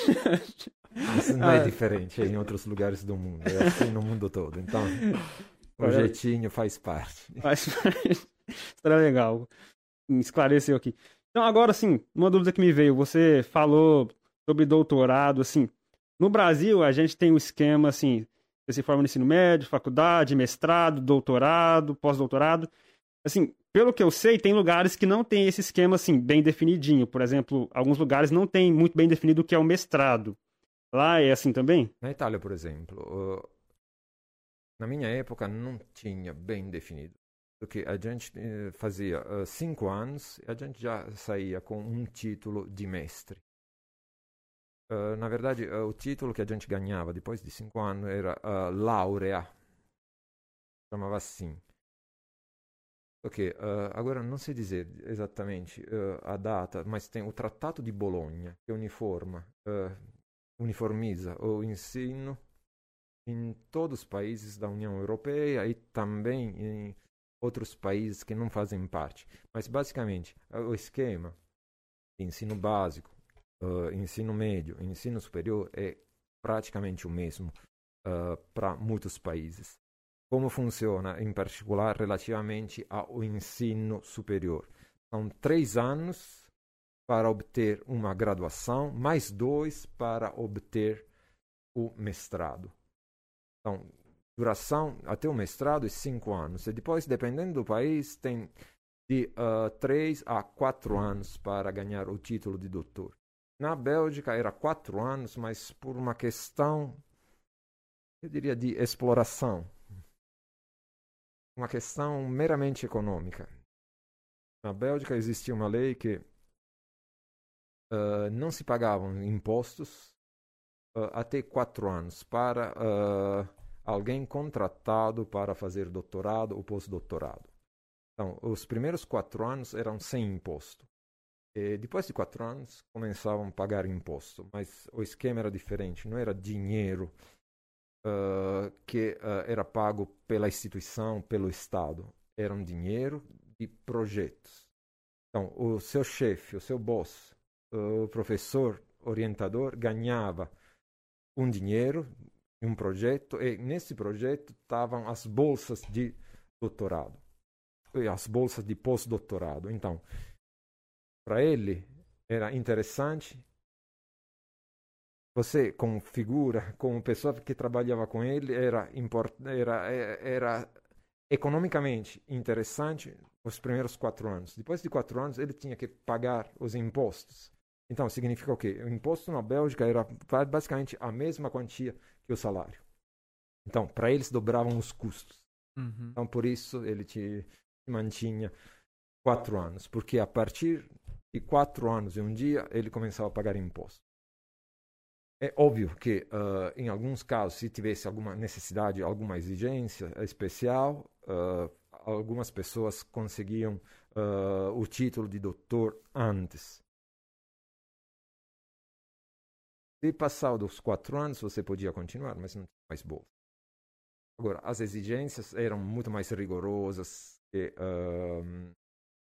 as, as exigências que eu vejo aqui. Quer, quer dizer, na minha época, da Bélgica, também posso falar relativamente à minha experiência. Uh, se você não publicava pelo menos quatro artigos em revistas uh, importantes, você não, não podia defender a sua tese de doutorado. Caramba! Então, é, não, olha, eu tive, eu tive uma produção relativamente interessante, mas, mas uh, foram, foram oito artigos. Mas já vi pessoas que, ao longo do doutorado, produziram mais de 20 artigos. E, e essa, esse mecanismo aí, tipo, incluía muita gente? Não, fundamentalmente não. Eu diria que não, mesmo porque o ponto qual é? Uh, pelo menos o jeito de, func de, funcionar na Bélgica não era um, um, grupo de pesquisa pequeno, era um grupo de pesquisa grande. Então, é 50 pessoas. Então, de, de uma forma ou de outra, me, mesmo que uh, o desempenho como aluno não fosse brilhante, mas tinha o grupo que te sustentava. Então, quer dizer, dito de uma forma muito mais simples. Talvez o seu nome eh, aparecia bem lá no finalzinho dos autores, mas aparecia. Ah, entendi. Entendi. Mesmo que a sua contribuição, quer Entendi. dizer, a sua contribuição talvez uh, não, não foi tão determinante é, só... para ser o primeiro autor, mas Tá, tá no grupo ali, aí por tá. um grupo forte, você sempre colocava o seu nome, uh, uh, conseguia ter o número de uh, publicações suficiente para poder defender. Ah, até tranquilo. Era até tranquilo, sim, eu diria que sim. Quer dizer, eu nunca vi alguém reprovado, alguém que não, não conseguiu o doutorado na E assim, já que a gente está falando de doutorado, assim, em que área foi seu doutorado? Que área você pesquisou, explorou? Uh, bom, então, eu fiz mestrado na Itália, uh, uma área que era aquela de nanoestruturas, pontos quânticos, nanoestrutura semicondutor. Certo? É porque na época parecia ser a maior promessa tecnológica. De fato, revolucionou bastante, não tanto quanto se esperava. Quando fui na Bélgica, na verdade era um acordo que tinha-se entre o meu orientador de mestrado e esse um, orientador, um cara famosíssimo, se vocês forem ver, se chama François Pitt. Dê uma olhada no Web of Science, ele tem agora de 1500 trabalhos artigos. É uma pessoa carreira. Ele tem todas essas. O grupo dele é de 50 pessoas. Bom, época que eu estava na moda, a questão da computação quântica continua. Era. Acho que é algo tal, uh, antíssimo. Hoje temos já computadores quânticos na época não existiam computadores estavam se estudando diferentes sistemas ser candidatos para a computação quântica. Então, eu estudei uh, sistemas que se chamam cristais de então, eu estudei propriedade uh, estática e dinâmicas desses cristais que realizados nos mais diferentes sistemas. Basicamente, para dizer uma coisa de uma forma muito simples. Então, uh, sistema de muitos corpos interagentes com interação de natureza uh, diferente que a baixa temperatura formam organismos. Então, uh, eu estudei isso. Sistemas, modelos para uh, realização de de Wigner. Bom, porque o Wigner foi o primeiro que conseguiu mostrar através da teórica que você tem um metal, sabe, um modelo mais certo dos íons e do gás de elétron certo? Mostrou que a baixa temperatura o gás de elétron assume uma estrutura organizada, regular. forma de cristal. Cristalização. Mas tem vários sistemas que uh, têm esse comportamento. Não necessariamente uh, os elétrons, mas também uh, sistemas que têm a ver com, digamos assim, bolhas no meio líquidos, sistemas que se chamavam dusty plasmas, plasmas sujos, sistemas uh, coloidais, tem vários, tipos de sistema que tem esse comportamento. Então, basicamente, eu fiz um doutorado sobre um, de propriedades coletivas, sistemas com fortes interações. E temas basicamente clássicos, comportamento clássico. Não sistemas fortemente correlacionados quanticamente. Estudei sistemas fortemente correlacionados clássicos. E estudei, caracterizei várias coisas então, eu, tem a ver com matéria condensada, eu diria mais com física estatística. Sim. Bem profundo. Bem profundo, tem tema melhor. Vai, vai, levar uns anos pra eu conseguir entender tudo. É. Mas... ah, não, vocês não, não, não é nada de. Porque talvez usei uma, uma forma de me expressar um pouco técnica, mas é. não, não, não, não, dá, dá, dá para entender, pelo menos a ideia de fundo desses sistemas.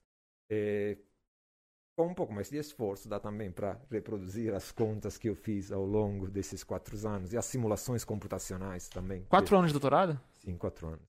Ah. Na Bélgica era quatro anos, mas basicamente porque uh, quatro anos você trabalhava no grupo de pesquisa e o seu boss, o seu chefe, não tinha que pagar. Então, agora uma coisa que a gente sempre costuma perguntar para as pessoas que vêm aqui é assim, de onde veio o seu interesse pela física? Perfeito. De onde veio? O interesse pela física veio desde criança. É, acho algo comum a vocês, acho que isso não muda ao longo do tempo e das gerações, acho, é. Porque vocês fazem física. Como eu, acredito que vocês tinham dificuldade mais entender por que o mundo é jeito, Exato. entender o mundo ele é. Então, é, foi sempre essa curiosidade, entender por que as coisas são assim, ter uma compreensão mais profunda sobre uh, o mundo, por que ele funciona desse Agora,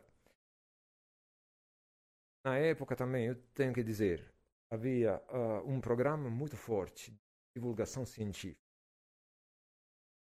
Eu ficava fascinado por uh, essas explicações. Hoje em dia, uh, eu acho que quase que são meio que inocentes. Depois de, de, algum foi rever essas coisas, mas sei lá. Para mim, aqueles tinha desenhos que explicavam mecânica quântica, relatividade geral. Na TV, é, na TV de, de a equivalente da Globo aqui. Uh, no horário nobre era isso que passava. Olha só, no, horário no, nobre. Uh, não é. não, mas, então, quer dizer, isso capturava a minha Sim. atenção. Claro que capturava a atenção de muitas pessoas. E depois comecei a ler livros de uh, tipo Stephen Hawking, do Steven Weinberg, Carl Sagan. Então foi isso que me levou.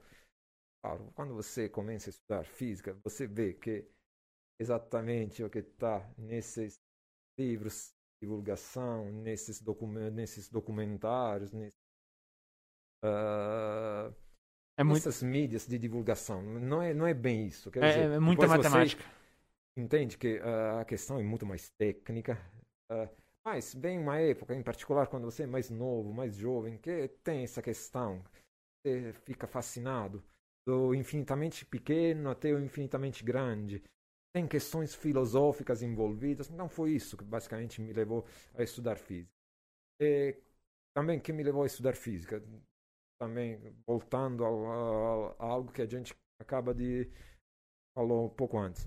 Sempre foi uma das pessoas com um desempenho melhor no ensino médio. E não diria, ah, tá bom, Vou, vou, tirar a falsa modéstia. Eu era o melhor isso. da minha turma. Fala isso. Eu, eu, falo, eu sou o melhor. eu era o melhor da minha turma. Então, olha só, naquela época, os melhores iam para a área de exatas. Então, a minha escolha era ou física ou engenharia. E já que eu tinha essa curiosidade sobre coisas fundamentais, aí escolhi física.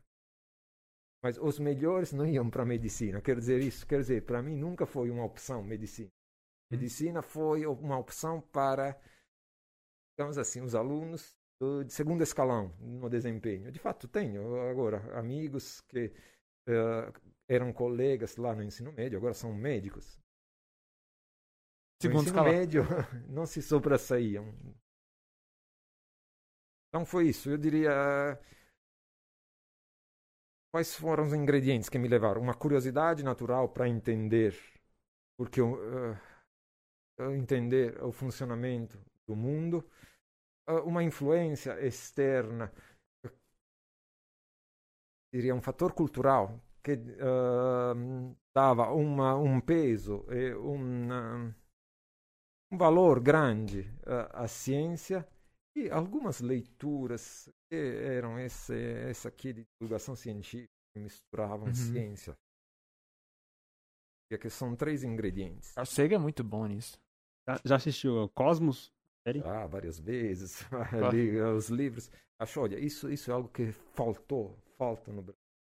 Tudo bem, a gente pode discutir de uh, divulgação, popularização, alfabetização, mas olha, uma figura, uma, digamos assim, uma popstar científica Tá, tá, tá faz surgindo agora. grandíssima diferença. Surgindo Na internet tá surgindo agora. Tá, tá surgindo gente tá grande. Tá surgindo já. Tá. Gente grande, assim, que tá tomara, crescendo na cultura da internet. Tenha, é, que tenha um papel é, tipo. Uh, relevante. Tipo nessa... o Ashley Amarino, que não é física, é biologia, mas tipo, ele, ele fazia neurologia, que era tudo curiosidade física. E, e, pegou a oportunidade da. E assim, virou popstar da, da ciência e ajudou muito no, na militância da, da COVID, do Covid. Então, vamos prosseguindo agora, assim. Vindo pro Brasil agora, falar um pouco do IF, vamos falar um pouco do que era a pauta principal aqui. No IF agora, sim, temos que os três principais pilares das universidades são a pesquisa, o ensino e a extensão, certo? Então, vamos focar aqui agora mais na extensão. Primeira pergunta e mais, mais óbvia possível. O que é extensão? É, se você souber me responder, eu te dou um milhão de dólares. Oh, eu, você, eu você, você, você, é, você, é, a potência intelectual aqui. É, é, vamos lá, vamos lá. projeto de extensão é o projeto de ação na universidade com direta, com a direção para fora. Aí já errei, eu não consegui. Eu, Perdeu, eu peguei Pô, intelectual, então, potência intelectual tá fraca. Pessoal, vamos lá. Vamos trazer o notebook justamente para ler para vocês. É uma coisa engraçada. Se vocês entram na página da UFG, é isso acho que a gente tem que reconhecer uma honestidade intelectual. A UFG, na página da principal, fala. É, se vocês abrirem naquela abra a extensão, fala. A UFG entende por extensão pá, pá, pá, pá, pá, pá. E coloca várias coisas, certo? Depois, se vocês darem a interpretar o que aquilo significa, eu agradeço também. Mas quero dizer o seguinte: extensão sofre de um problema grande. Identidade? Diria, sofre de um problema de definição. Uh, vocês sabem, não existe um problema famoso chamado problema da, demarca da demarcação. Na época do Popper, do. Ah, demarcação da ciência, sim.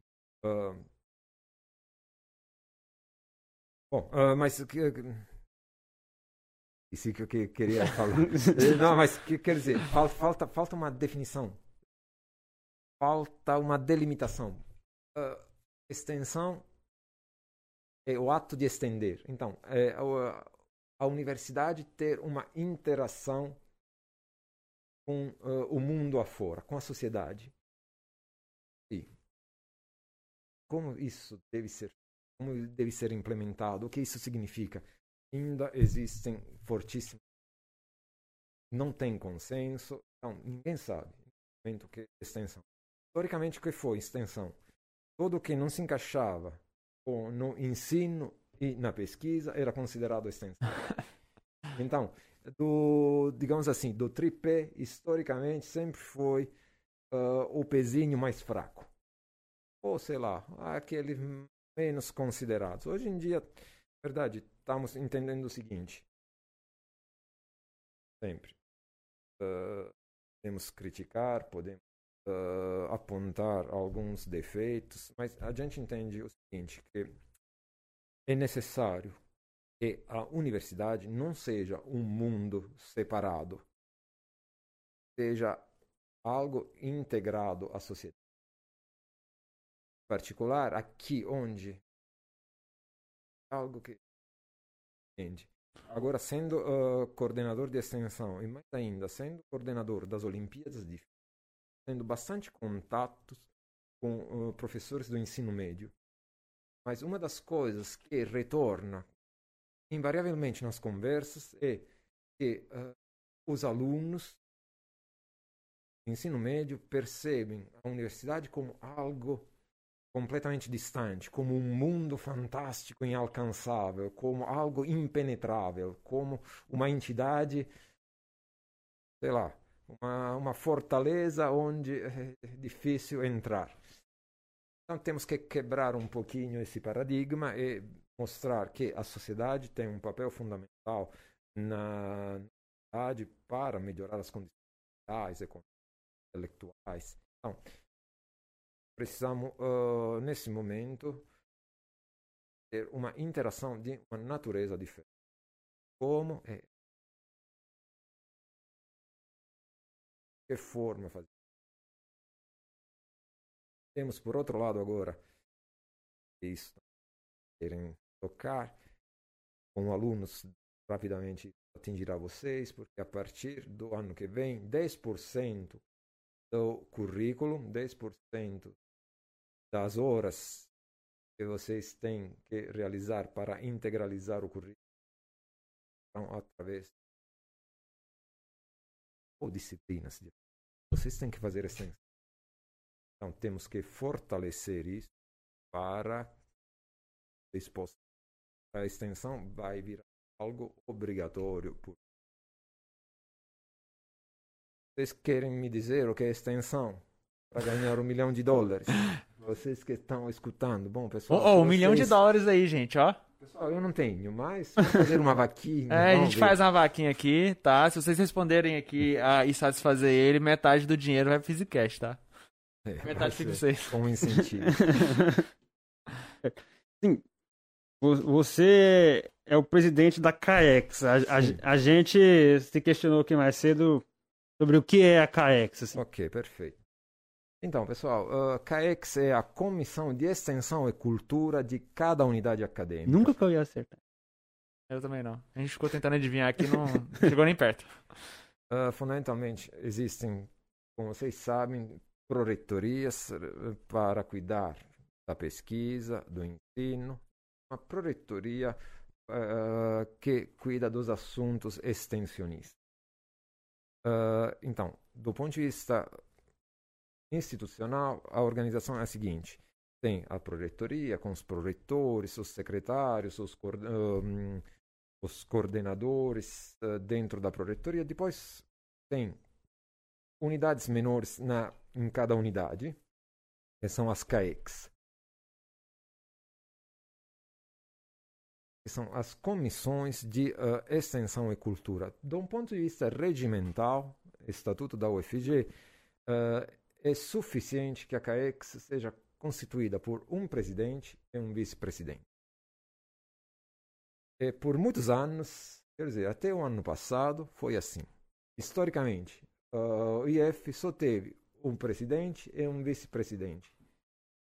Qual é a função do presidente da CAEX? Participar das reuniões da Câmara de uh, Extensão e uh, aprovar os projetos de extensão propostos dentro da unidade, certo? Por muito tempo, eh, o IF trabalhou dessa forma. Historicamente, o Instituto de Física é um instituto que tem uma tradição extensionista muito fraca, sendo eh, extremamente honesto. E aí? Agora as coisas estão mudando mesmo porque a gente precisa mudar. Agora temos uma CAEX constituída por cinco professores. Eu sou o presidente, professor Norton é o vice-presidente, depois tem professor Herbert, professor Paulo Celso e um, o professor Marcos Carrião. Então, eu, agora é uma comissão de verdade. Qual é o nosso papel? é fomentar, a uh, ajudar a formular e uh, realizar projetos de extensão dentro da unidade. Historicamente, eu diria para vocês mais uma vez o seguinte: o Instituto de Física é um dos piores do ponto de vista extensionista. Não porque a gente não faça coisas, mas porque o nosso foco é essencialmente um foco em pesquisa. A nossa, a nossa natureza é uma natureza que vai mais para esse lado, pesquisa. Tanto para pesquisa pura, pesquisa aplicada, pesquisa de ensino. Agora, existem alguns aspectos. Muitas vezes, pesquisa e extensão mesma coisa. Para muitas unidades são a mesma coisa. Para a gente que trabalha uh, em áreas mais puras e menos aplicadas, fica um pouco mais complicado. Sei lá, pensem o seguinte: uh, a EVZ, a Escola de uh, Veterinária, eles têm um serviço de atendimento, hospital veterinário.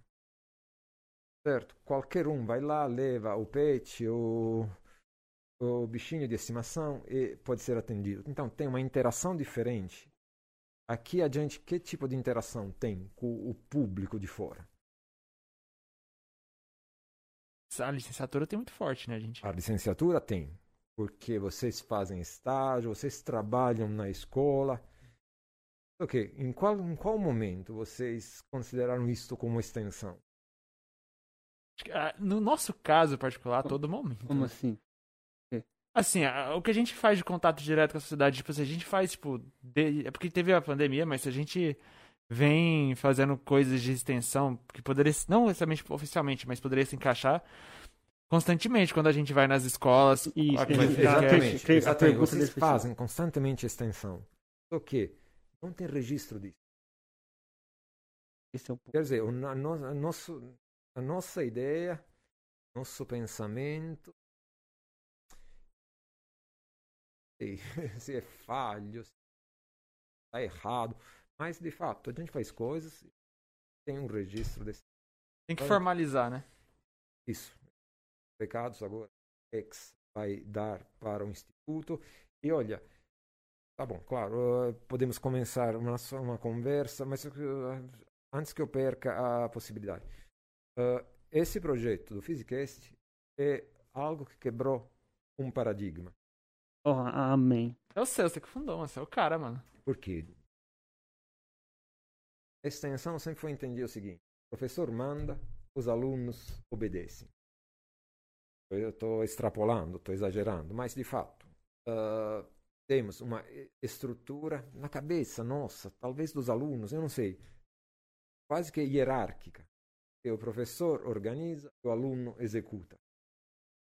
Não, não é necessariamente este é, de fato, o primeiro exemplo de uma ação proposta um aluno. É uma ideia que surge, uma iniciativa dos alunos, e não dos professores. Então, o Physicast, no momento, acredito, é, é algo que quebra uh, uma certa inércia, é, inova na forma de pensar no estudo de física.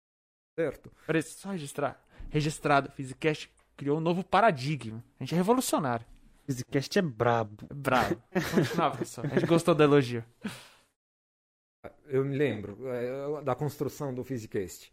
É óbvio que alunos, nesse momento, não podem cadastrar projeto de Sempre é necessário um professor ou um técnico. Eu me lembro que o Giovanni se interessou, criou toda isso. Na verdade, já existia o Physicast antes que fosse formalizado. Ele pensou que é, Pois você pode me corrigir, certo? Se eu estiver falando algo que, uh, que não procede, algo que esteja errado. Uh, mas você fez o quê? Você te, tinha, tinha já certos materiais bem organizados, você entrou em contato com uh, os Luiz. representantes dos alunos. Ah, tá. A Larissa. A Larissa. Nossa fã número um. A Larissa entrou em contato comigo e depois eu entrei em contato com o Giovanni. A gente foi discutindo e Pois, por essa necessidade de uh, ter um professor que uh, ordene, ou melhor, que se, se responsabilize, que cadastre, que formalize a ação. Então, Giovanni decidiu é, uh, proximidade, bom, por questões que depois, eventualmente, se você achar interessante falar para quem está tá escutando, uh, decidiu uh, conversar com o professor Luiz. Eu me lembro também que conversei com o professor Luiz, falou, não, mas espera aí, falei, Luiz, vai, vai, vai, cadastra Luiz. Sempre assim. Demorou um pouquinho, mas é, o Giovanni conseguiu convencê-lo. Agora temos isso. E olha, Luiz sempre faz isso, mas olhem essa estrutura. Quem que uh, criou essa estrutura? Vamos dar o um mérito ao professor Luiz. O professor Luiz tem uma fundação de amparo. Ele gosta de brincar isso, mas temos que, que reconhecer isso. A FAPEL. Já, já ouvi falar nisso aí, já, já ouvi falar. Bom, pessoal, isso, isso é algo Olha, o Luiz é um professor que talvez não tenha essa questão de até seja um pouquinho relutante, formalizar as coisas. Mas olha, ele paga do bolso dele. Quer dizer, recursos que você tem aqui nesse momento é do bolso do professor Luiz. Então, e do nosso.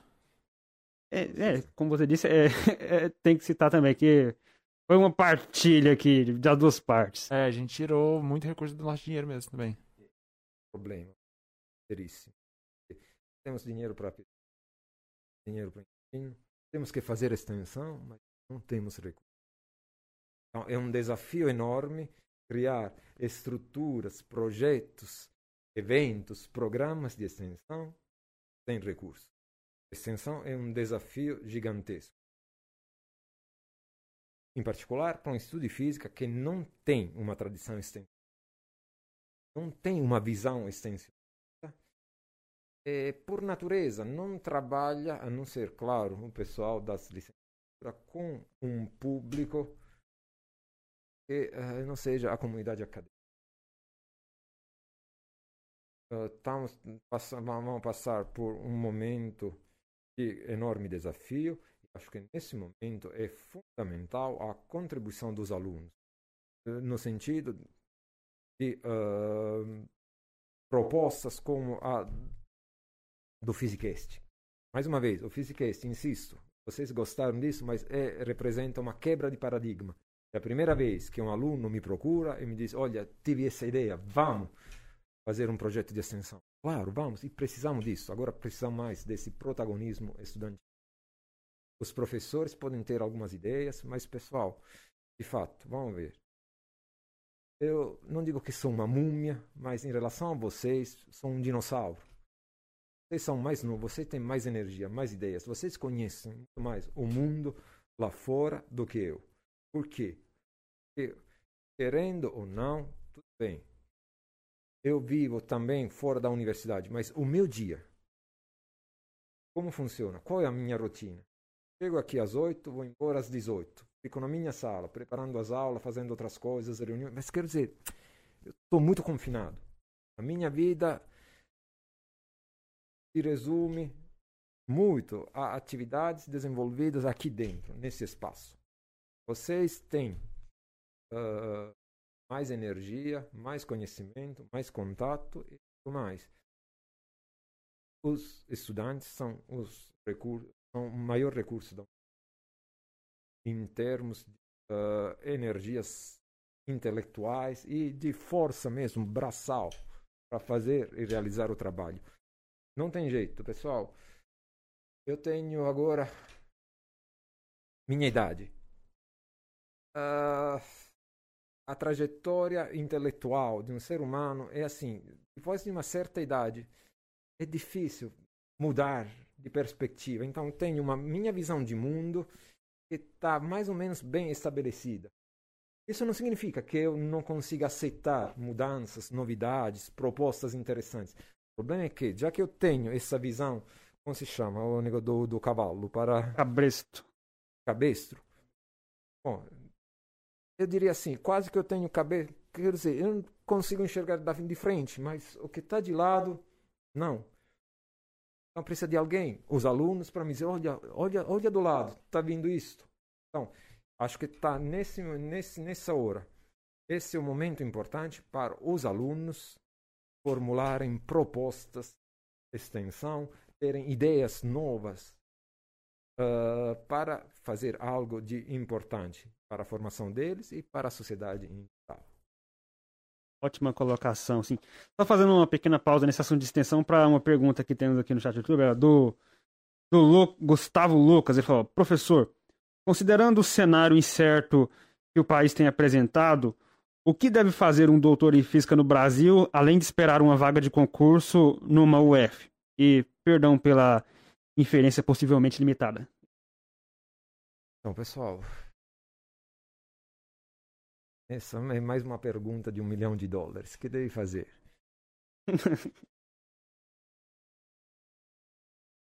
no Brasil, provavelmente muito pouco nesse momento. Ora, eh, existem outras oportunidades. Eu digo o seguinte para vocês. Uh, muitas vezes é um sonho, é uma ambição aquela de ser um pesquisador dentro de uma instituição como uma universidade. Não sei até que ponto isso será viável nos próximos anos. Quer dizer, a gente teve uh, um crescimento significativo, grande. As universidades quase dobraram, talvez triplicaram de tamanho. Mas isso é algo que não pode acontecer sistematicamente na história, certo? Então, pensar em virar um professor uh, é algo lícito, é algo que temos que sonhar grande, temos que correr atrás do que a gente quer fazer, mas temos que estar, por outro lado, preparados para que uh, essa uh, possibilidade não se realize. Então, precisamos ter um plano B. Qual é um plano B? Para um físico, uma pessoa que tem doutorado, que se forma, trabalhar em uma empresa que se ocupe de pesquisa e desenvolvimento. Quais são essas empresas? Em geral, são empresas grandes, multinacionais. Brasil, nesse ponto de vista, não tem muito, muito, muito. Tem coisas a oferecer, mas não é demais. Agora, uh, quando eu estava na Bélgica, por exemplo, todos os bancos, grandes bancos, uh, contratavam FII. Na verdade, uh, as pessoas, a maioria das pessoas não queria, depois do doutorado, nem tentavam a carreira universitária, porque já tinha os bancos ou indústrias farmacêuticas, indústrias químicas correndo atrás físicos eram multinacionais, BASF, uh, Johnson, ou grandes bancos, ING. Uh, quer dizer, na Bélgica tinha, tinha essa questão. Vamos falar de uma realidade muito próxima àquela do Brasil, Itália. Itália, olha, é um drama nesse momento ser doutor. Causa da sua titulação, a princípio deveria ter um salário uh, um pouco maior que é, são questões uh, legislativas mesmo. Então, existe uma retribuição por titulação e, bom, um doutor ganha mais que uh, um mestre, certo? Ou um graduado. Não tem essas grandes empresas que investem em pesquisa e desenvolvimento. Então, ninguém tem interesse em contratar um doutor. Aí é uma situação complicada. O que acontece normalmente na Europa para doutores em física? Eles passam anos da vida dele fazendo postdoc. Aí sim, porque tem bolsa na, na instituição mesmo, certo? As várias instituições têm dinheiro para investir uh, em pesquisa, pagando bolsas para os doutores. O que acontece o seguinte, isso é uma dinâmica triste que eu vi, vivenciei também na Bélgica, vi, vejo na Itália. As pessoas ficam quatro anos em um lugar, dois anos em outro lugar, mudam cada vez, tem uma instabilidade enorme. Então, reflete na qualidade de vida nunca vai uh, se uh, enraizar em um lugar. É difícil ter uma família. Hum, é, você tá porque você pula. Então, uh, se esse for o cenário, quer dizer, as pessoas agora e também o corpo docente na Itália é universitário é velho. Mas porque você vira professor com quase 50 anos. Depois de ter passado por esses inúmeros pós-doc Então os professores lá são do mais alto nível, digamos assim. Olha, não sei te dizer, não, não, não é necessariamente assim, mas o ponto qual é? Você faz pós-doc, pós-doc, pós-doc, pós-doc, pós-doc, até de repente aparecer vaga, mas é, é, é, uma instabilidade grande, é uma, você tem que esperar, ficar na fila, uh, esperar que alguém se aposente, ou pior ainda, que morra.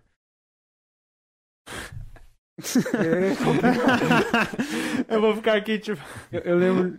tô esperando que aquele ali morra. Tô esperando eu, que eu ele lembro assim, no Instituto Federal aconteceu uma coisa assim. Nosso professor falou: olha, eu só entrei aqui porque o antigo professor morreu. Foi uma, uma coisa assim que aconteceu.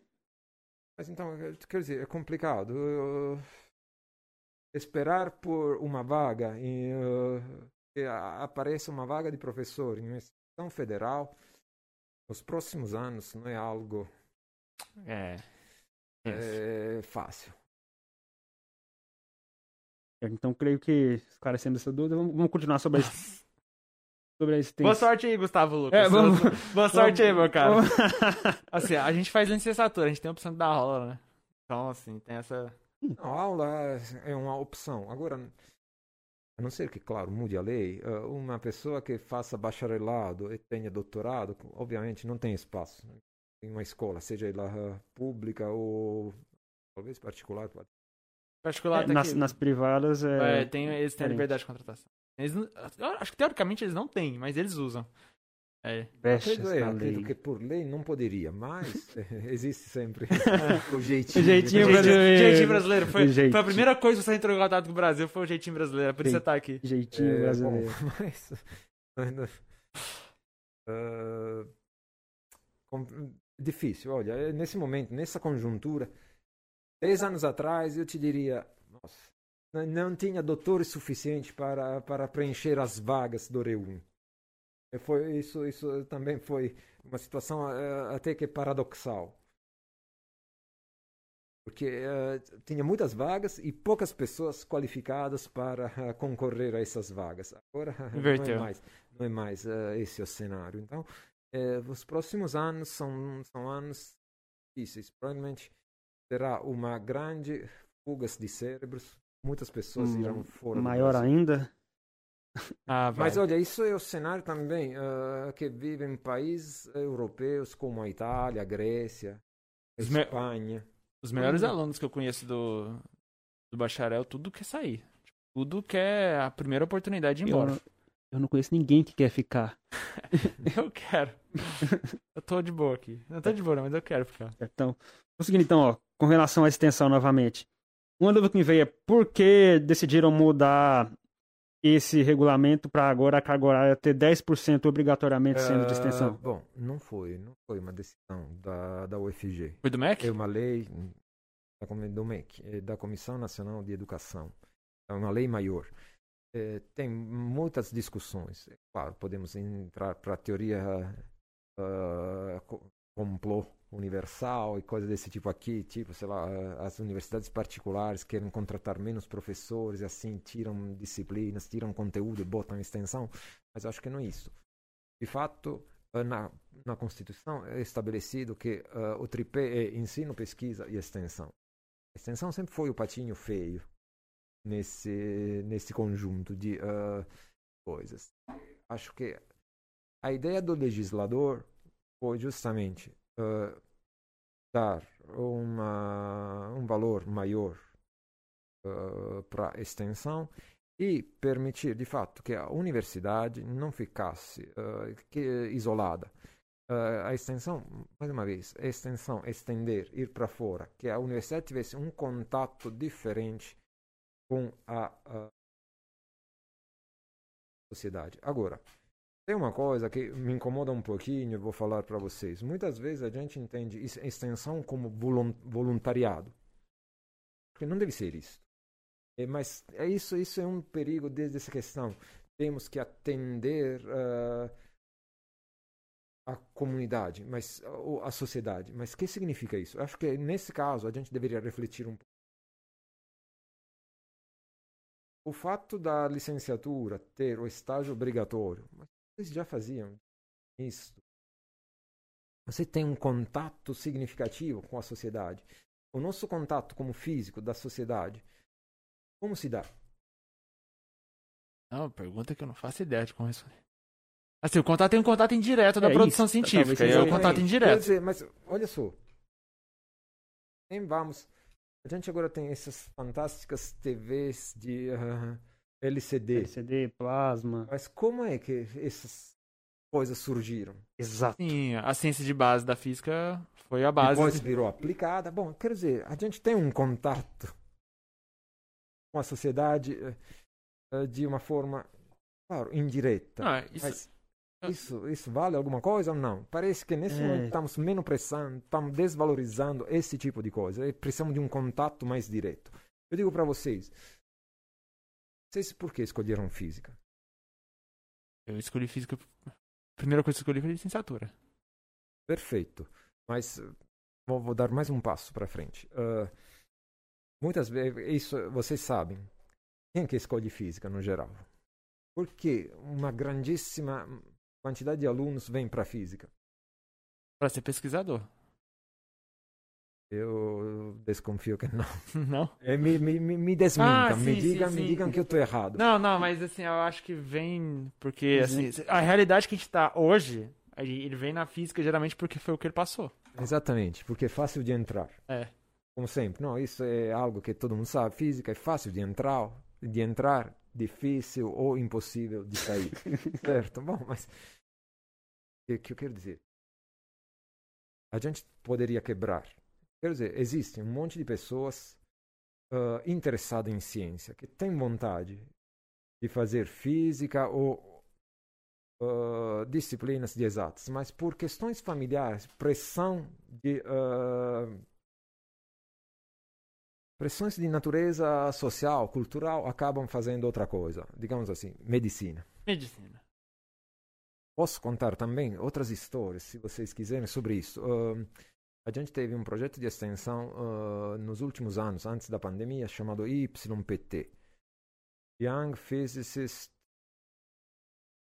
International Young Physicist Tournament torneio dos, eh, internacional de- dos jovens físicos. É uma Olimpíada com um caráter um pouco diferente da ah, Olimpíada Brasileira de Física ou, sei lá, da Olimpíada Internacional. É,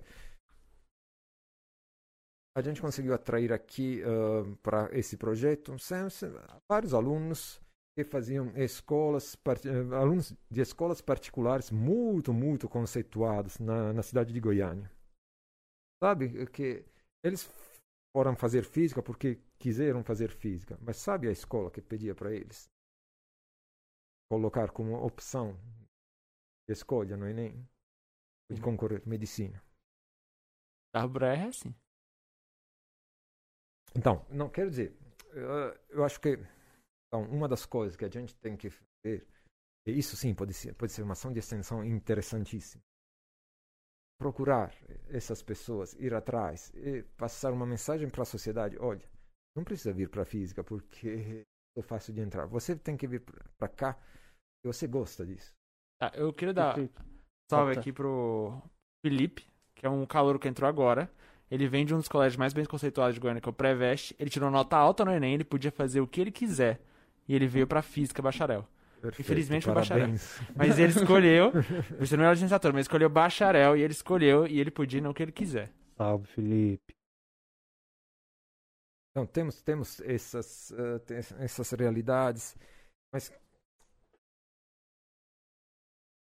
voltando ao que a gente estava dizendo, eh, acho que estamos em, um- em um momento que a gente tem que procurar alunos fora.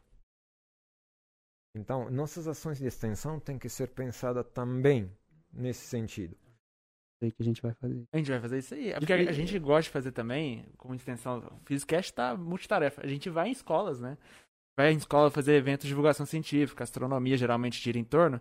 E a gente, né, a gente vai focar nisso. A gente vai trazer gente aqui pra física. Isso. A gente vai ter aqui, daqui uns anos, vai ter um moleque aqui que fala assim, ah, entrei na física do Physicast. Pode anotar aí. Perfeito. Amém. Nossa, isso é, é um, é um nosso sonho de consumo.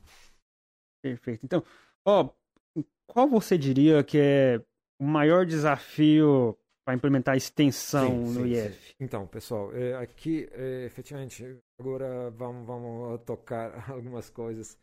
Ah, a maior, o ma- maior desafio agora é ah, quebrar o paradigma. Mais uma vez, vamos sempre usar essa, essa forma de se expressar na cabeça dos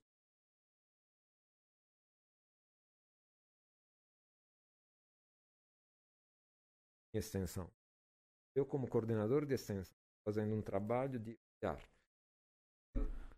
que ocorre em outras unidades, certo? Então, depois, eh, vou também, das próximas reuniões, iremos ter, eh, planejando o seguinte, tem que relatar alguma coisa no conselho diretor. Depois chamarei uma diretores, reunião aberta com os alunos.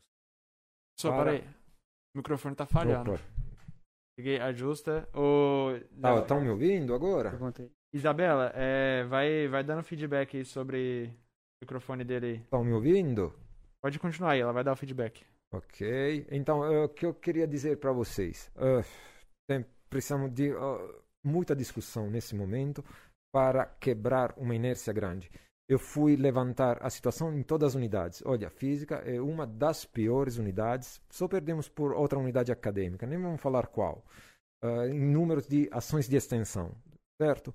Quer dizer, ah, o CEMEC, o CGA, que são ah, unidades puramente administrativas, fazem muito mais extensão que a gente. Ou pelo menos cadastram muito mais exten- extensão que a gente. Ah, Isso, isso também é algo é bem provável que a gente, em particular, o pessoal da licenciatura, ah, os alunos, os professores realizam um monte de ações, mas não tem rastro tá disso. bom o áudio. Isso, isso temos que, que dar ah, certamente uma eh, uma melhorada, mas temos que mudar também a cabeça dos professores. Quer dizer, todo mundo tem agora que se envolver na extensão. É obrigatória. Além de ser algo que, de fato, ah, retorna algo importante para a gente. Olha, essa questão de ah, mostrar o que a gente faz como pesquisa para a sociedade, eu sinceramente não tenho uma ideia ainda clara e formada. Preciso pensar muito mais. Quer dizer que, vamos lá, temos um laboratório onde são desenvolvidas tecnologias quânticas inovadoras. Mas como a gente vai explicar como funciona a tecnologia quântica inovadora para a sociedade? Provavelmente tudo que está sendo desenvolvido agora terá uma aplicação daqui a 20 anos. Então, o que eu vou dizer? Eu faço uma pesquisa aplicada, sei lá, pro- vou produzir ah, alguma, ah, algum aparato, alguma ah, coisa que funcione e tenha, sei lá, ah, tenha um contato imediato com a sociedade, tudo bem. Mas se eu estou fazendo uma pesquisa básica que talvez daqui a 20 anos produza algum resultado, é complicado. Também, eu tenho que falar isso para uh, um público geral. Beleza. O público geral não, não entende questões puramente técnicas. Quer dizer, nem eu, físico, entendo de questões técnicas de outra área. Certo? Então, eu devo usar uma linguagem para um público leigo e falar de algo muito, muito técnico e muito específico. Como faz isso? Eu não sei dizer. A gente, né? Como? Ah, a gente lidando com isso, a gente pega lá, entra em contato, tenta aprender e a gente fala a nossa linguagem aqui. É a nossa, é a nossa missão. É a nossa É, bom, pessoal, mas vamos lá. Ah, vocês agora precisam. Vamos, pensar alguma coisa aqui, certo? O- Vamos pensar no grupo de materiais, certo? Nos últimos anos, eles estão investindo muito sobre ah, terras raras, e, ah, produção de ah, LED, que com terra. Tem, tem, tem vários trabalhos reconhecidos, importantes, que foram destaque.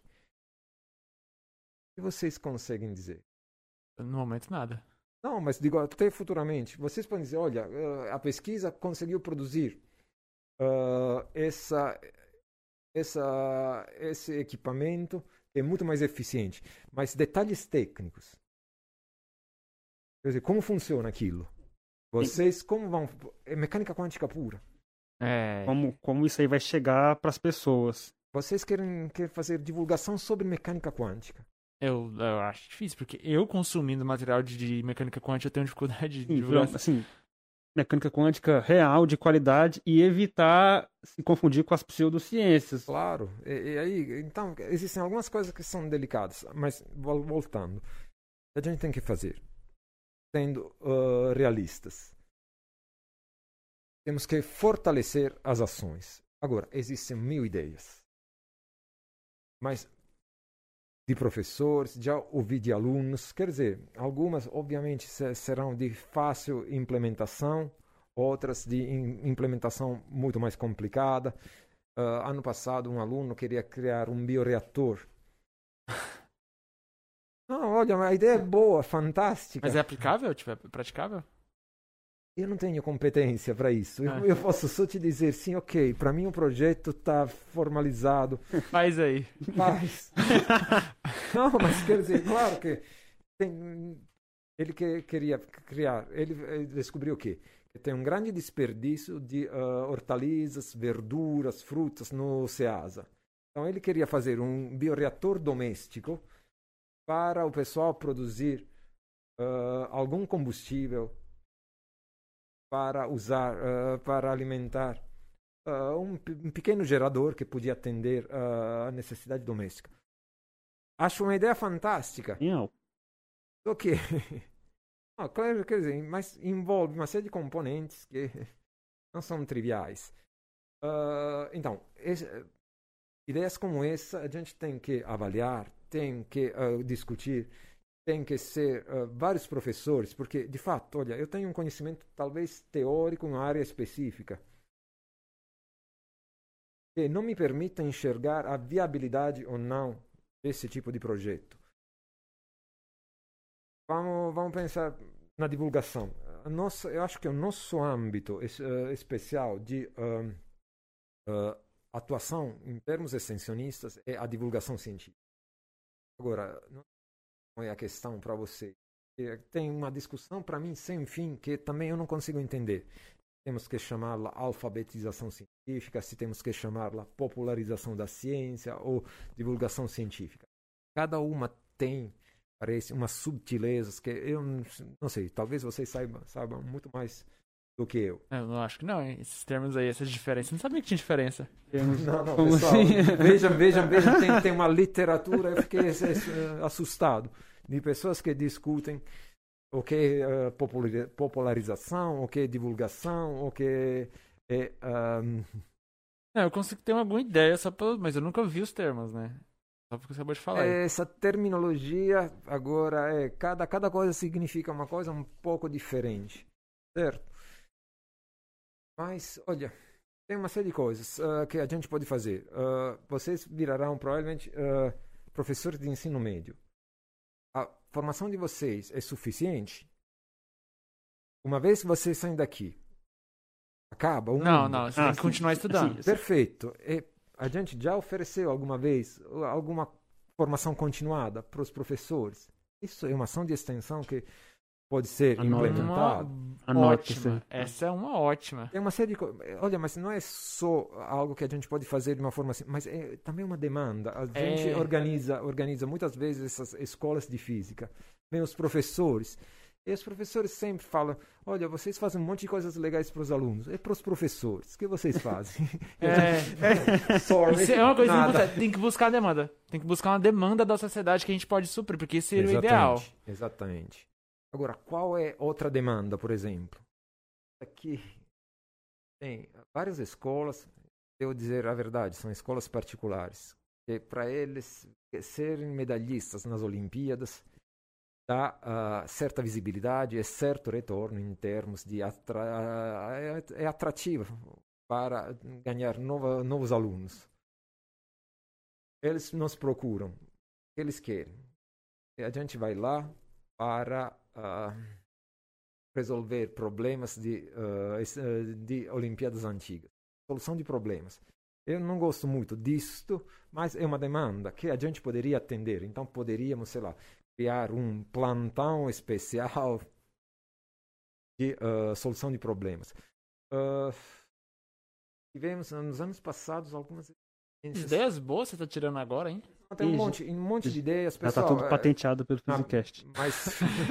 é porque a gente quer englobar tudo, a gente quer comprar todos os projetos é. de extensão. Então, pessoal, comprem todas, façam novas propostas, mas a gente convido vocês a fazer o seguinte: a participar das próximas reuniões, compativelmente, compativelmente com os horários, a agenda de vocês, que serão realizadas uh, e uh, convocada pela CAEX. Temos que discutir. Nossa. Em particular, com o apoio dos alunos. Eu estou agora, nesse momento, que eu vejo que sem os alunos a gente não vai para frente. Essa, essa, essa é uma coisa importante. O protagonismo estudantil, nesse momento, é fundamental. Deixa eu dar um recado aqui para os espectadores que.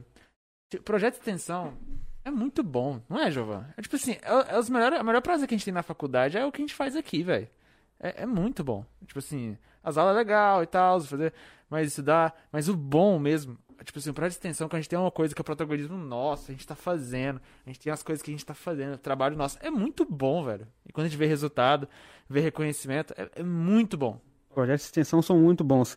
Como está na frasezinha que eu coloquei lá na imagem de divulgação, o curso é mais do que as matérias. Como já disseram pra gente aqui, se você vem pro curso e faz só as matérias, não faz nada além disso, de que, que adiantou você vir para cá? Você não teve um, uma interação com seus pares, com seus colegas, não teve um, uma formação cultural. Então, o curso vai além das matérias. É bom se envolver nesse tipo de coisa aqui. Por exemplo, a gente fazendo isso aqui, em termos de matérias, tecnicamente, a gente não ganha nada. Mas a gente ganha muitas coisas em outras áreas. Por exemplo, conhecer pessoas, conversar, interagir, conhecer gente. A gente se forma fazendo isso. É melhor. Então, é melhor fazer esse tipo de coisa do que focar só nas matérias. Com certeza. Pessoal, eu gostaria também de falar outra coisa. Mais uma vez, eu sou de uma geração, vocês são de outra geração. A gente, redes sociais, uh, real, realidade virtual, a gente tem um pezinho, entende um pouquinho, mas vivencia isso. Olha só, o que eu vi. Isso é o futuro, um metaverso, não tem jeito. A gente pode odiar, eu odeio. Mas eh, temos que aceitar que o mundo caminha em uma direção. Eu vi que várias, várias universidades agora estão investindo recursos enormes para uh, criar institutos de físicas virtuais no metaverso. Interessante. Dá uma olhada nesse metaverso. Não, então, olha só. A gente não tem capacidade nem de pensar como pode ser, poderia ser um instituto de física virtual. É, Mas vocês têm. Esse tem de metaverso, eu sou muito velho pra isso, mano. Eu acho que eu tenho a mesma reação que você. Eu falo, deixa isso pros calouros. Se, se, o Gabriel deixa não sabe. Calor, mas os calouros, é, se o Gabriel não sabe tão pouco, eu saberei. É, porque aí eu tô muito, já muito não velho. Sei, vocês já brincaram com Second, Second Life? Second Life? Eu conheço, nunca brinquei, mas eu conheço. Ah, eu perfeito, nem sei o que, que mas é. olha, um dos projetos que parece que foi mais inovador foi justamente criar um laboratório de física virtual no Second Life.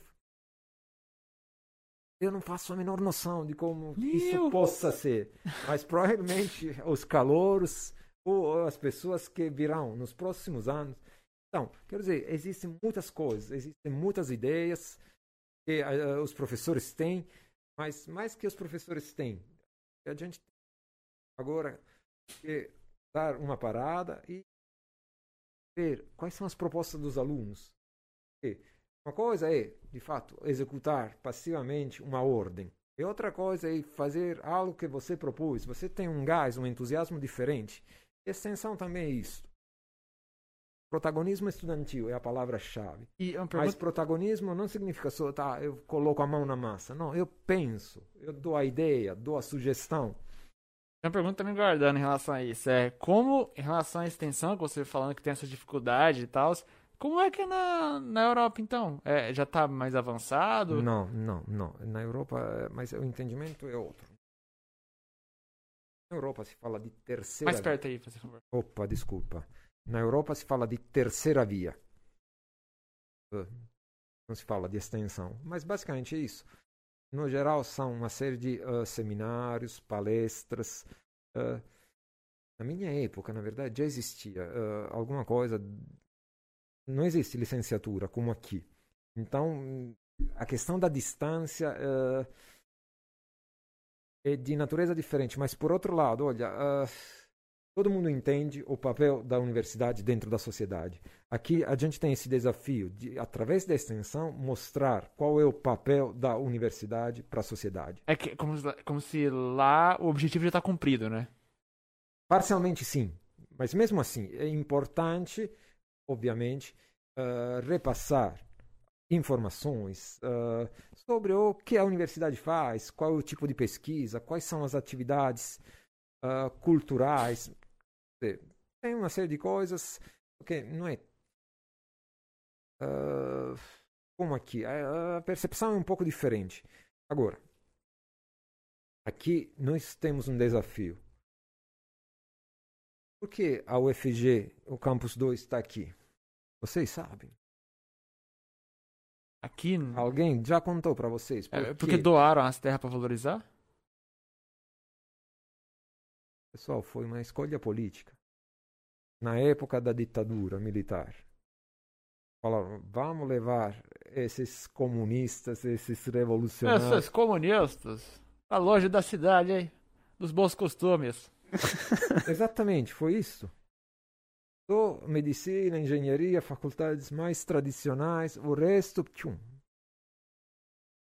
Quer dizer, vamos evitar que os estudantes fiquem em lugares estratégicos. Vamos afastar ele. foi uma escolha política. Então, quer dizer, foi decidido que a universidade tinha que ficar longe da cidade. E isso, claro, reflete okay, uma distância da universidade com a sociedade. Se vocês forem ver como é a universidade em outras, pelo menos uma cidade europeia típica, não tem um campus mas são vários edifícios integrados dentro da cidade. Você como é Harvard lá na.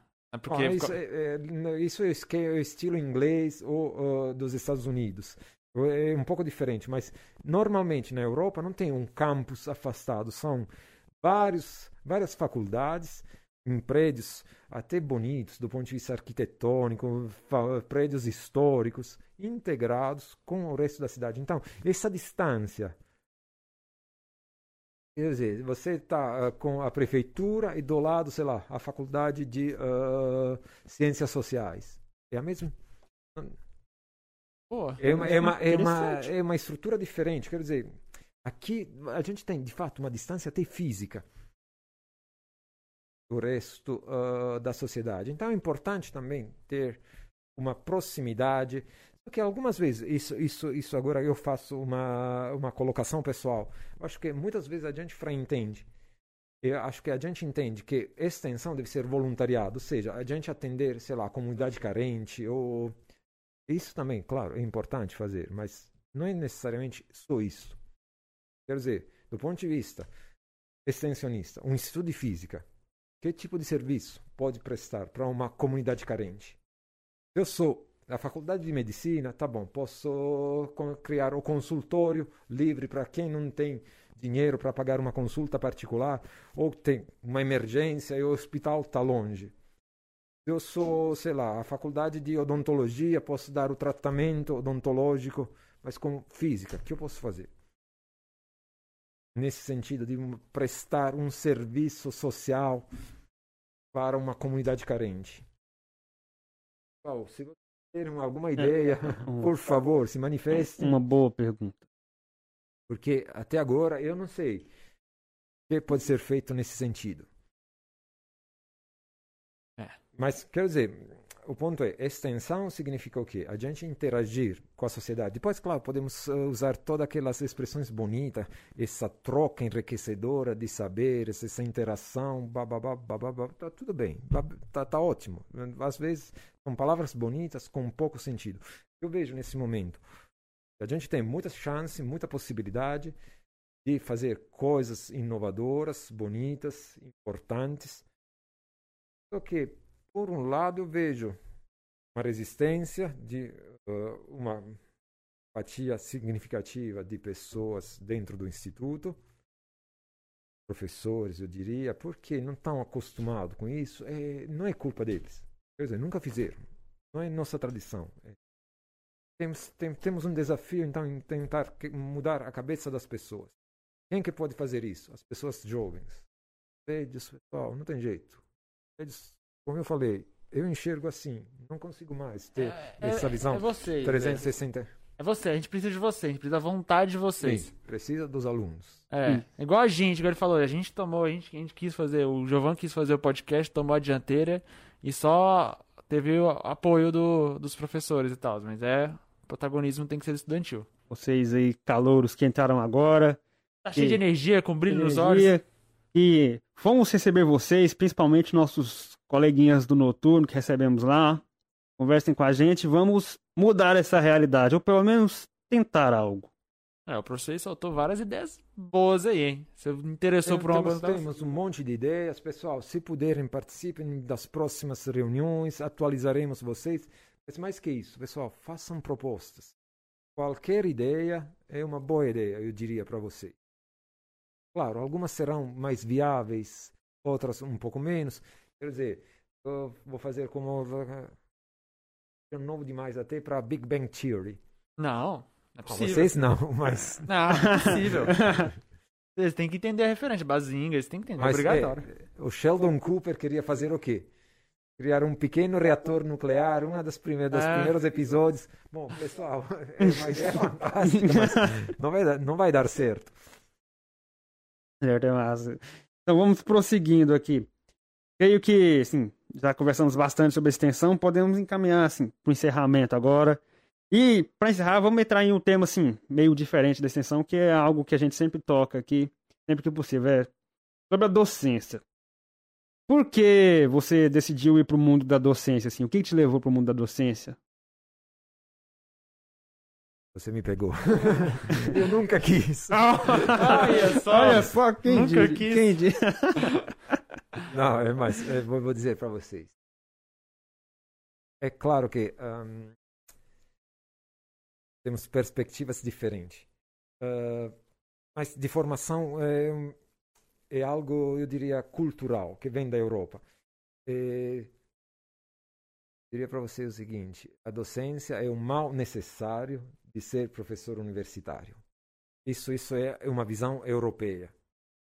Quer dizer, a gente vê isso não como algo que uh, você faz porque quer, mas é algo que você tem que fazer enquanto é um dos deveres. Mas, mais uma vez, uh, espero não usar expressões infelizes. O ponto é, você escolhe a docência quando decide ser um professor universitário, porque é uh, efeito colateral da pesquisa. Então, o ponto é, você quer ser pesquisador. É, Para ser isto, você tem também que uh, dar aula. Só que, vamos com calma. Isso é quando eu comecei. Agora, percebo que não é bem assim. Por exemplo, ensino tem mesma dignidade ou até mais que uh, a pesquisa. Então, você com, começa a perceber o seguinte: faz pesquisa. Você não faz nada sozinho. Então, você pode ser o melhor pesquisador do mundo, mas tem alunos competentes, colaboradores uh, competentes para te ajudar, você vai, vai para lugar nenhum. Quer dizer, você quer ser pesquisador, mas depois você percebe que sozinho você não faz nada. Então, o que você tem que fazer? Você tem que ter pessoas competentes que te ajudem. O que? Mais que te ajudem.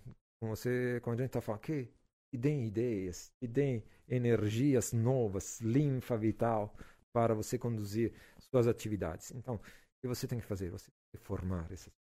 Você tem que transferir seu conhecimento da melhor forma possível. E aí, claro, muda a visão. Mas se você fala, você quis ser professor no sentido de, uh, da docência, não. Eu queria ser pesquisador.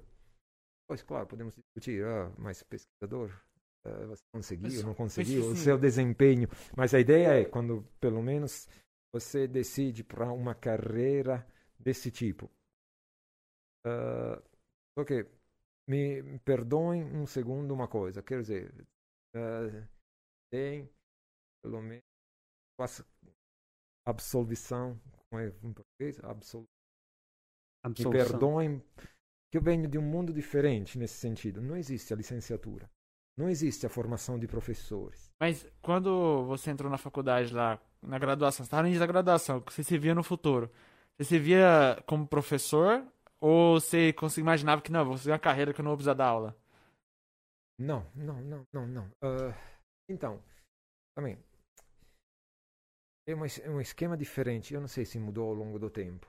Ah, mas um professor aqui a gente o mínimo dá oito horas aulas. Mas na Itália, eu diria na maior ah, na maior parte da, dos países europeus, máximo quatro horas. Quer dizer, é uma das atividades menores. Aqui é uma das atividades que mais te consome em tempo. Lá não. É, você dá pouca aula. Então, por isso também. Quer dizer, é um dos males necessários para ah, ser professores. Então, você faz isso, mas não porque tenha uma escolha, uma vontade. Claro que sempre imagino que tenha alguém que goste mesmo, mas não é a maioria das pessoas. Então, a, a questão da docência, nesse sentido, é um pouco diferente. Aqui, vocês têm curso de formação de professores. Eu ouvi que, nossa, tem toda a minha admiração. Pessoas como vocês, que eu quero ser professor. Mesmo sabendo que as condições são péssimas, os salários são ruins. Vocês- Vocês têm. é, Meu sonho de garoto. são, são heróicos. São heróis, de verdade, porque nessas condições é uma escolha de uma pessoa que, de verdade, tem uma consciência civil que supera qualquer Entendi. dificuldade. Heróis. Acredito que sim. Ser um licenciado hoje em dia é um desafio. Ah, atuar na escola pública, desafio ainda maior. Então, de fato, precisa de uma de uma disposição, de, ah, de algo que não é todo mundo que tem. Então, de fato, vocês têm toda a minha admiração.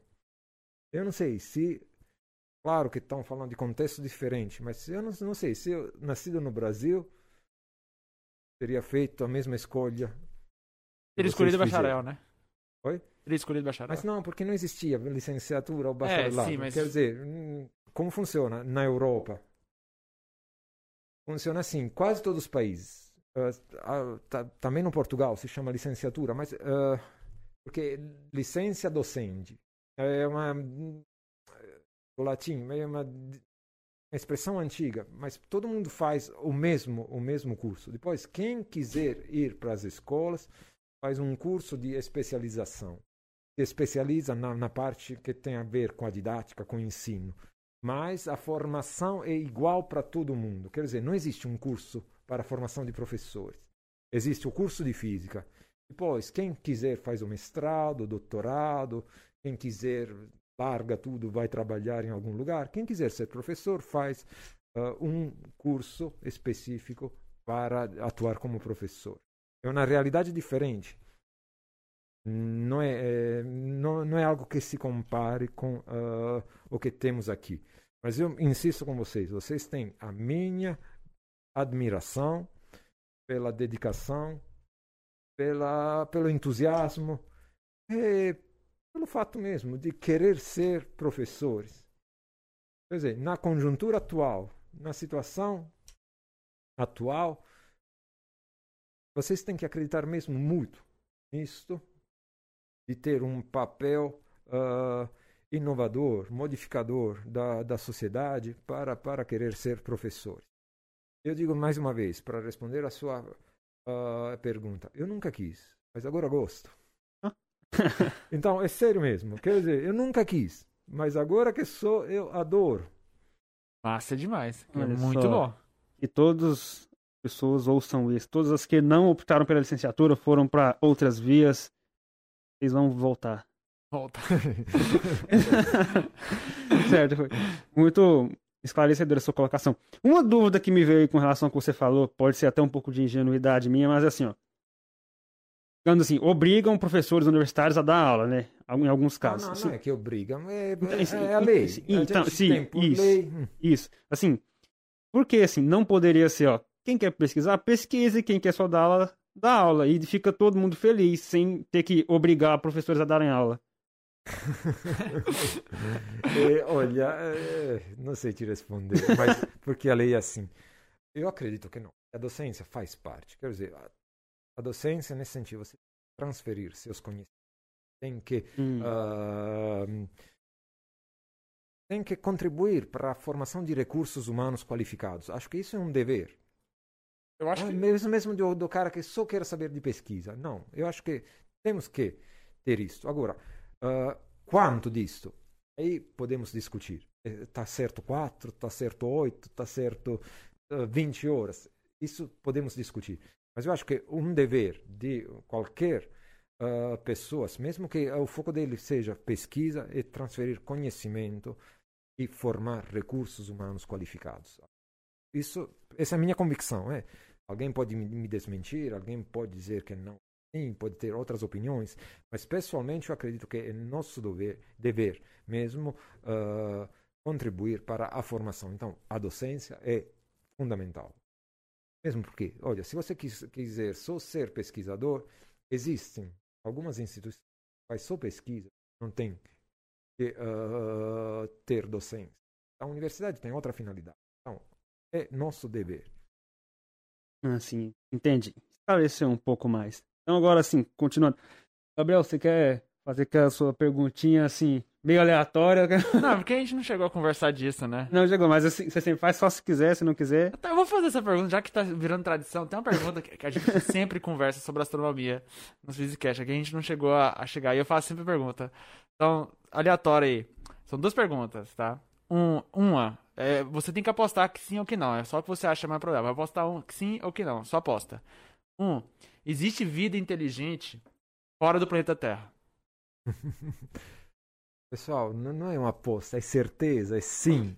Certeza, cara Ah, meteu é, certeza. olha, mas isso, essa, o, já em 1600, Huygens, pois claro, tem a- aquela conta famosa do, do, do Fermi. Olha, no cenário mais pessimista do mundo, do, do possível, é um cálculo estatístico. de- diz que sim. O problema é, a gente vai entrar em contato é, pela, pelos conhecimentos que a gente tem agora, é- a resposta é não. Existe, mas É, ok. Aí depois vamos tocar o, plano- o plano filosófico.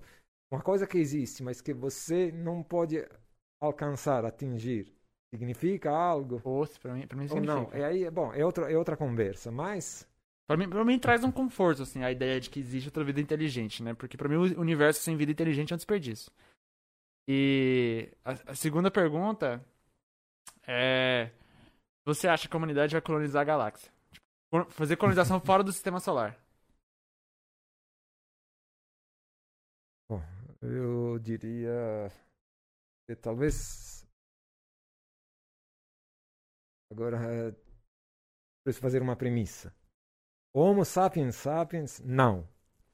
Mas provavelmente outra outra espécie que substituirá o Homo sapiens, sim. Tipo um IA?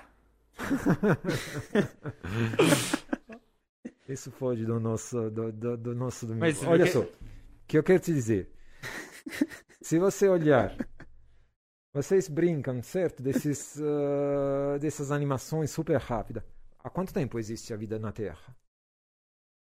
A, a vida? 22 bilhões de anos. Não, É. não, não. Ah, bom, tá, tá. Mas em qual forma? Ah, e, e Ah, forma Ó, bacteriana, né? É, pro- é bacteriana, protozoários, coisas desse tipo. Agora, a, a vida inteligente na Terra, quanto tempo existe? Alguns milhões aí, são 50 milhões, coisa desse tipo.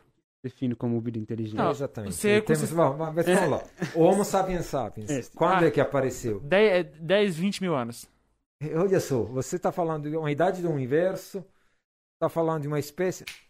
Em relação à idade do universo, a gente está aqui há É, quanto tempo? Cosmologicamente é um instante só. Somos, somos insignificantes. Quer dizer, e quanto tempo passou para o primeiro homínide virar Homo sapiens?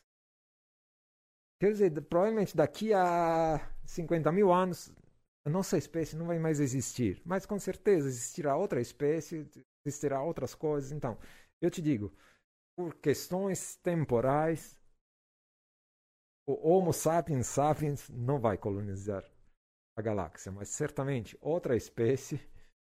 Mas é porque eu sempre falo da ideia do, de inteligência artificial colonizar o espaço. Porque teriam capacidade de perdurar a viagem, de lidar com e de reprodução com qualquer recurso que ia encontrar na viagem, para conseguir fazer a viagem e a partir disso, é, com a fazer fazendo a viagem, farmar seres humanos no planeta que Bom, suporta a vida. Pessoal, uma coisa é ciência, outra coisa é fantasciência. É, é, mas essa é a hipótese que eu acredito, né? De que, pra mim, tipo, IA... Ah, você quer acreditar? Acredite. Não, é bem provável. Quer dizer, olha, é provável. Vamos, vamos, vamos, vamos supor o seguinte. Por que a gente vai se extinguir um dia? Eu acho que não vai ser autodestruição, não. Tem vários motivos. Eu também acho que não vai ser autodestruição. Mas, vamos, vamos supor, biologicamente o que acontece? A gente nasce, cresce e morre. Todo mundo vai morrer um dia. Ah, sim. A morte ter um problema técnico.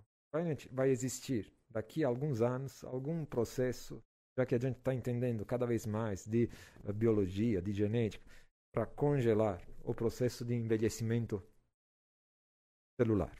Certo? Então, se a gente conseguir isso, bom, Homo sapiens vai durar para sempre. Não. Vantagens e desvantagens. A não ser, a não ser que se autodestrua. Certo? Não, é, mesmo, mesmo assim, mas a, a, a, o, a questão cosmológica, um, assim, a data, cosmologicamente, um planeta que suporta vida também tem uma, Tem uma, uma data útil, validade claro. muito baixa. A situação é mesmo porque a estrela É. tem, tem uma série de questões. Agora, outra possibilidade, isso está sendo levantado agora. Graças à computação quântica, inteligência, inteligência artificial, é bem provável que a nossa forma humana será substituída para outras formas.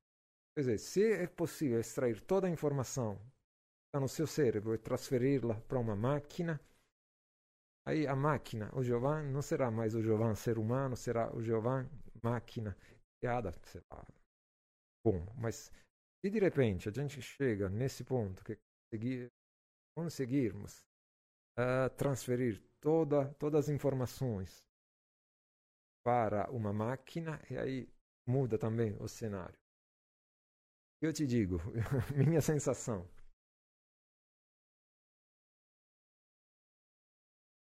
Difícil uh, responder essa pergunta. Provavelmente sim, existirá em algum momento algo que a gente sonhou uh, e viu nesses filmes de uh, interação entre seres inteligentes de galáxias diferentes. Acredito sim. Não será a gente que vai ver isso. Tanto, não. Mas pra mim, não- a não distância entre galáxias é uma coisa que eu, eu não consigo ver a gente superando. Com os conhecimentos atuais, não. É, Mas, é olha, isso? 500 anos atrás, ir para a Lua também era um sonho. Menos que isso. Os livros do Jules Verne são de quando? Não sei. Ele ah, imaginava essas viagens fantásticas para a Lua. Ah, Menos de 100 anos. Ele é de 1800.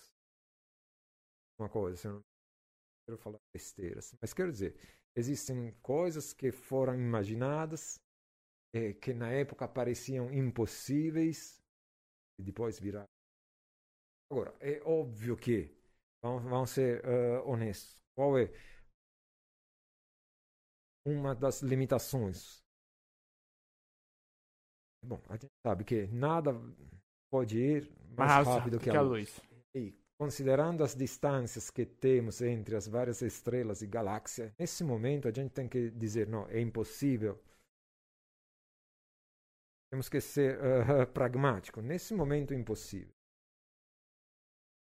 A gente vai saber. Uma coisa que eu sempre comento, ó.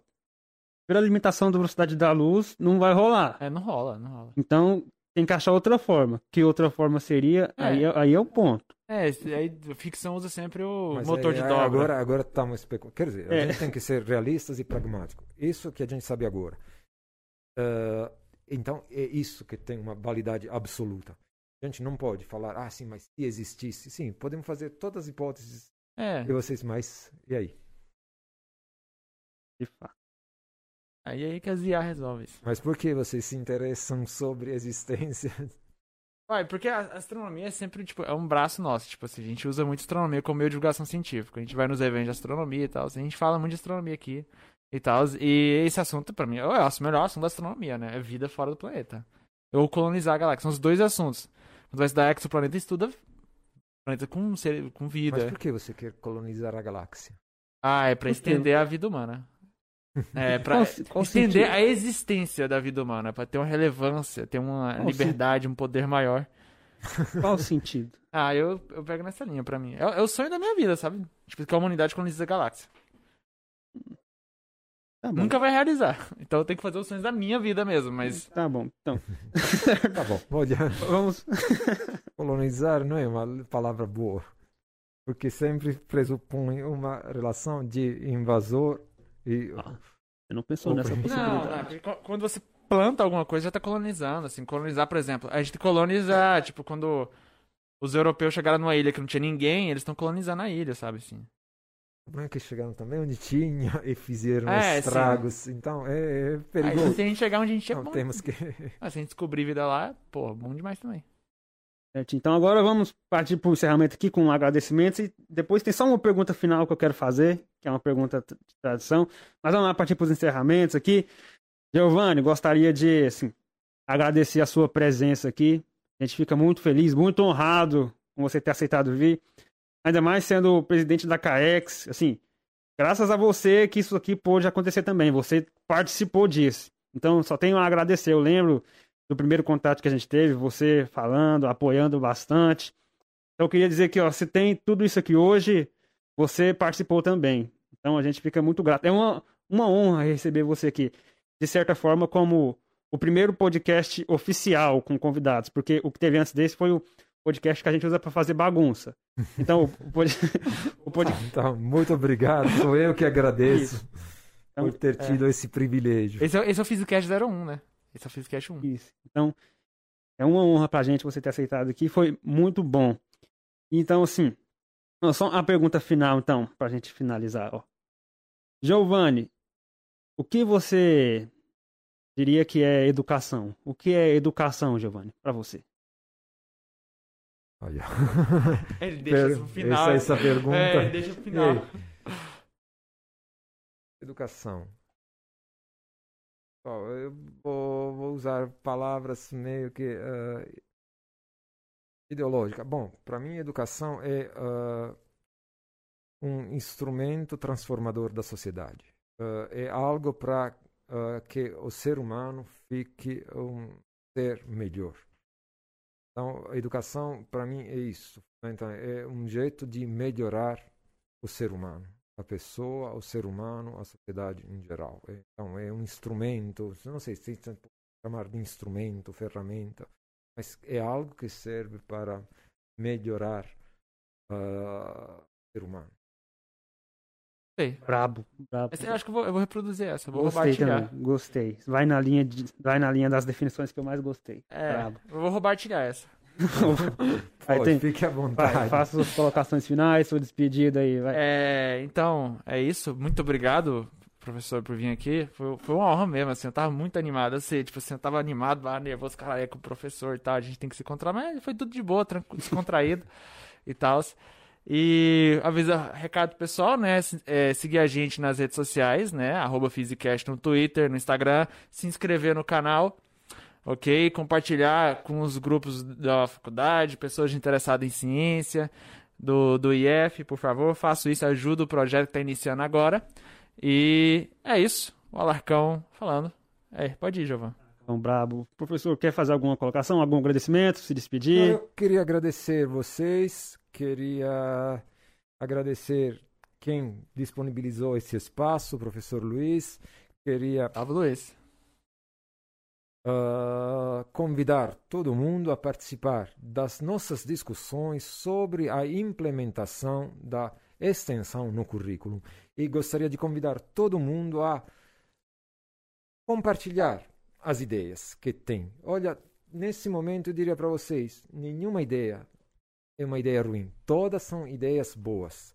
E gostaria também que todo mundo se envolvesse nesse processo. Eu acho, acredito que uh, estamos estamos em um momento de uh, mudança, como sempre.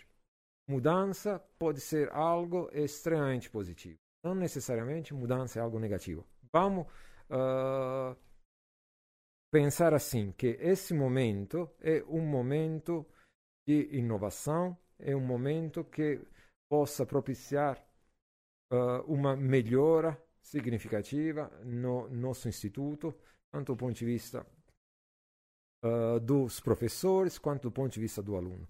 Mas, pessoal, convido vocês a serem proativos, participem, participem o máximo que puder. Isso vai ajudar no crescimento do Instituto de Física e de, uh, no crescimento pessoal de vocês. Acho que é isso que eu queria dizer para vocês. Obrigado mais uma vez a todos. Certinho. Aqui, ó. O Gustavo falou que foi, foi massa a conversa, Giovanni, e pediu para a gente chamar o Nicodemos. Ó, já fica aí a indireta para o Nicodemos. Então, agora sim, muito obrigado novamente, Giovanni. A você que nos escuta também, muito obrigado por ter vindo aqui conversar com a gente, mesmo à distância, interagido com a gente aqui. Muito obrigado a você. Então, eu tenho a dizer que eu espero que, por um momento que seja, você tenha se sentido mais alegre. E por um momento que seja, essa conversa tenha sido legal e você tenha desejado que ela durasse um pouco mais. E que, por um momento que seja, você tenha se sentido mais feliz. Até a próxima!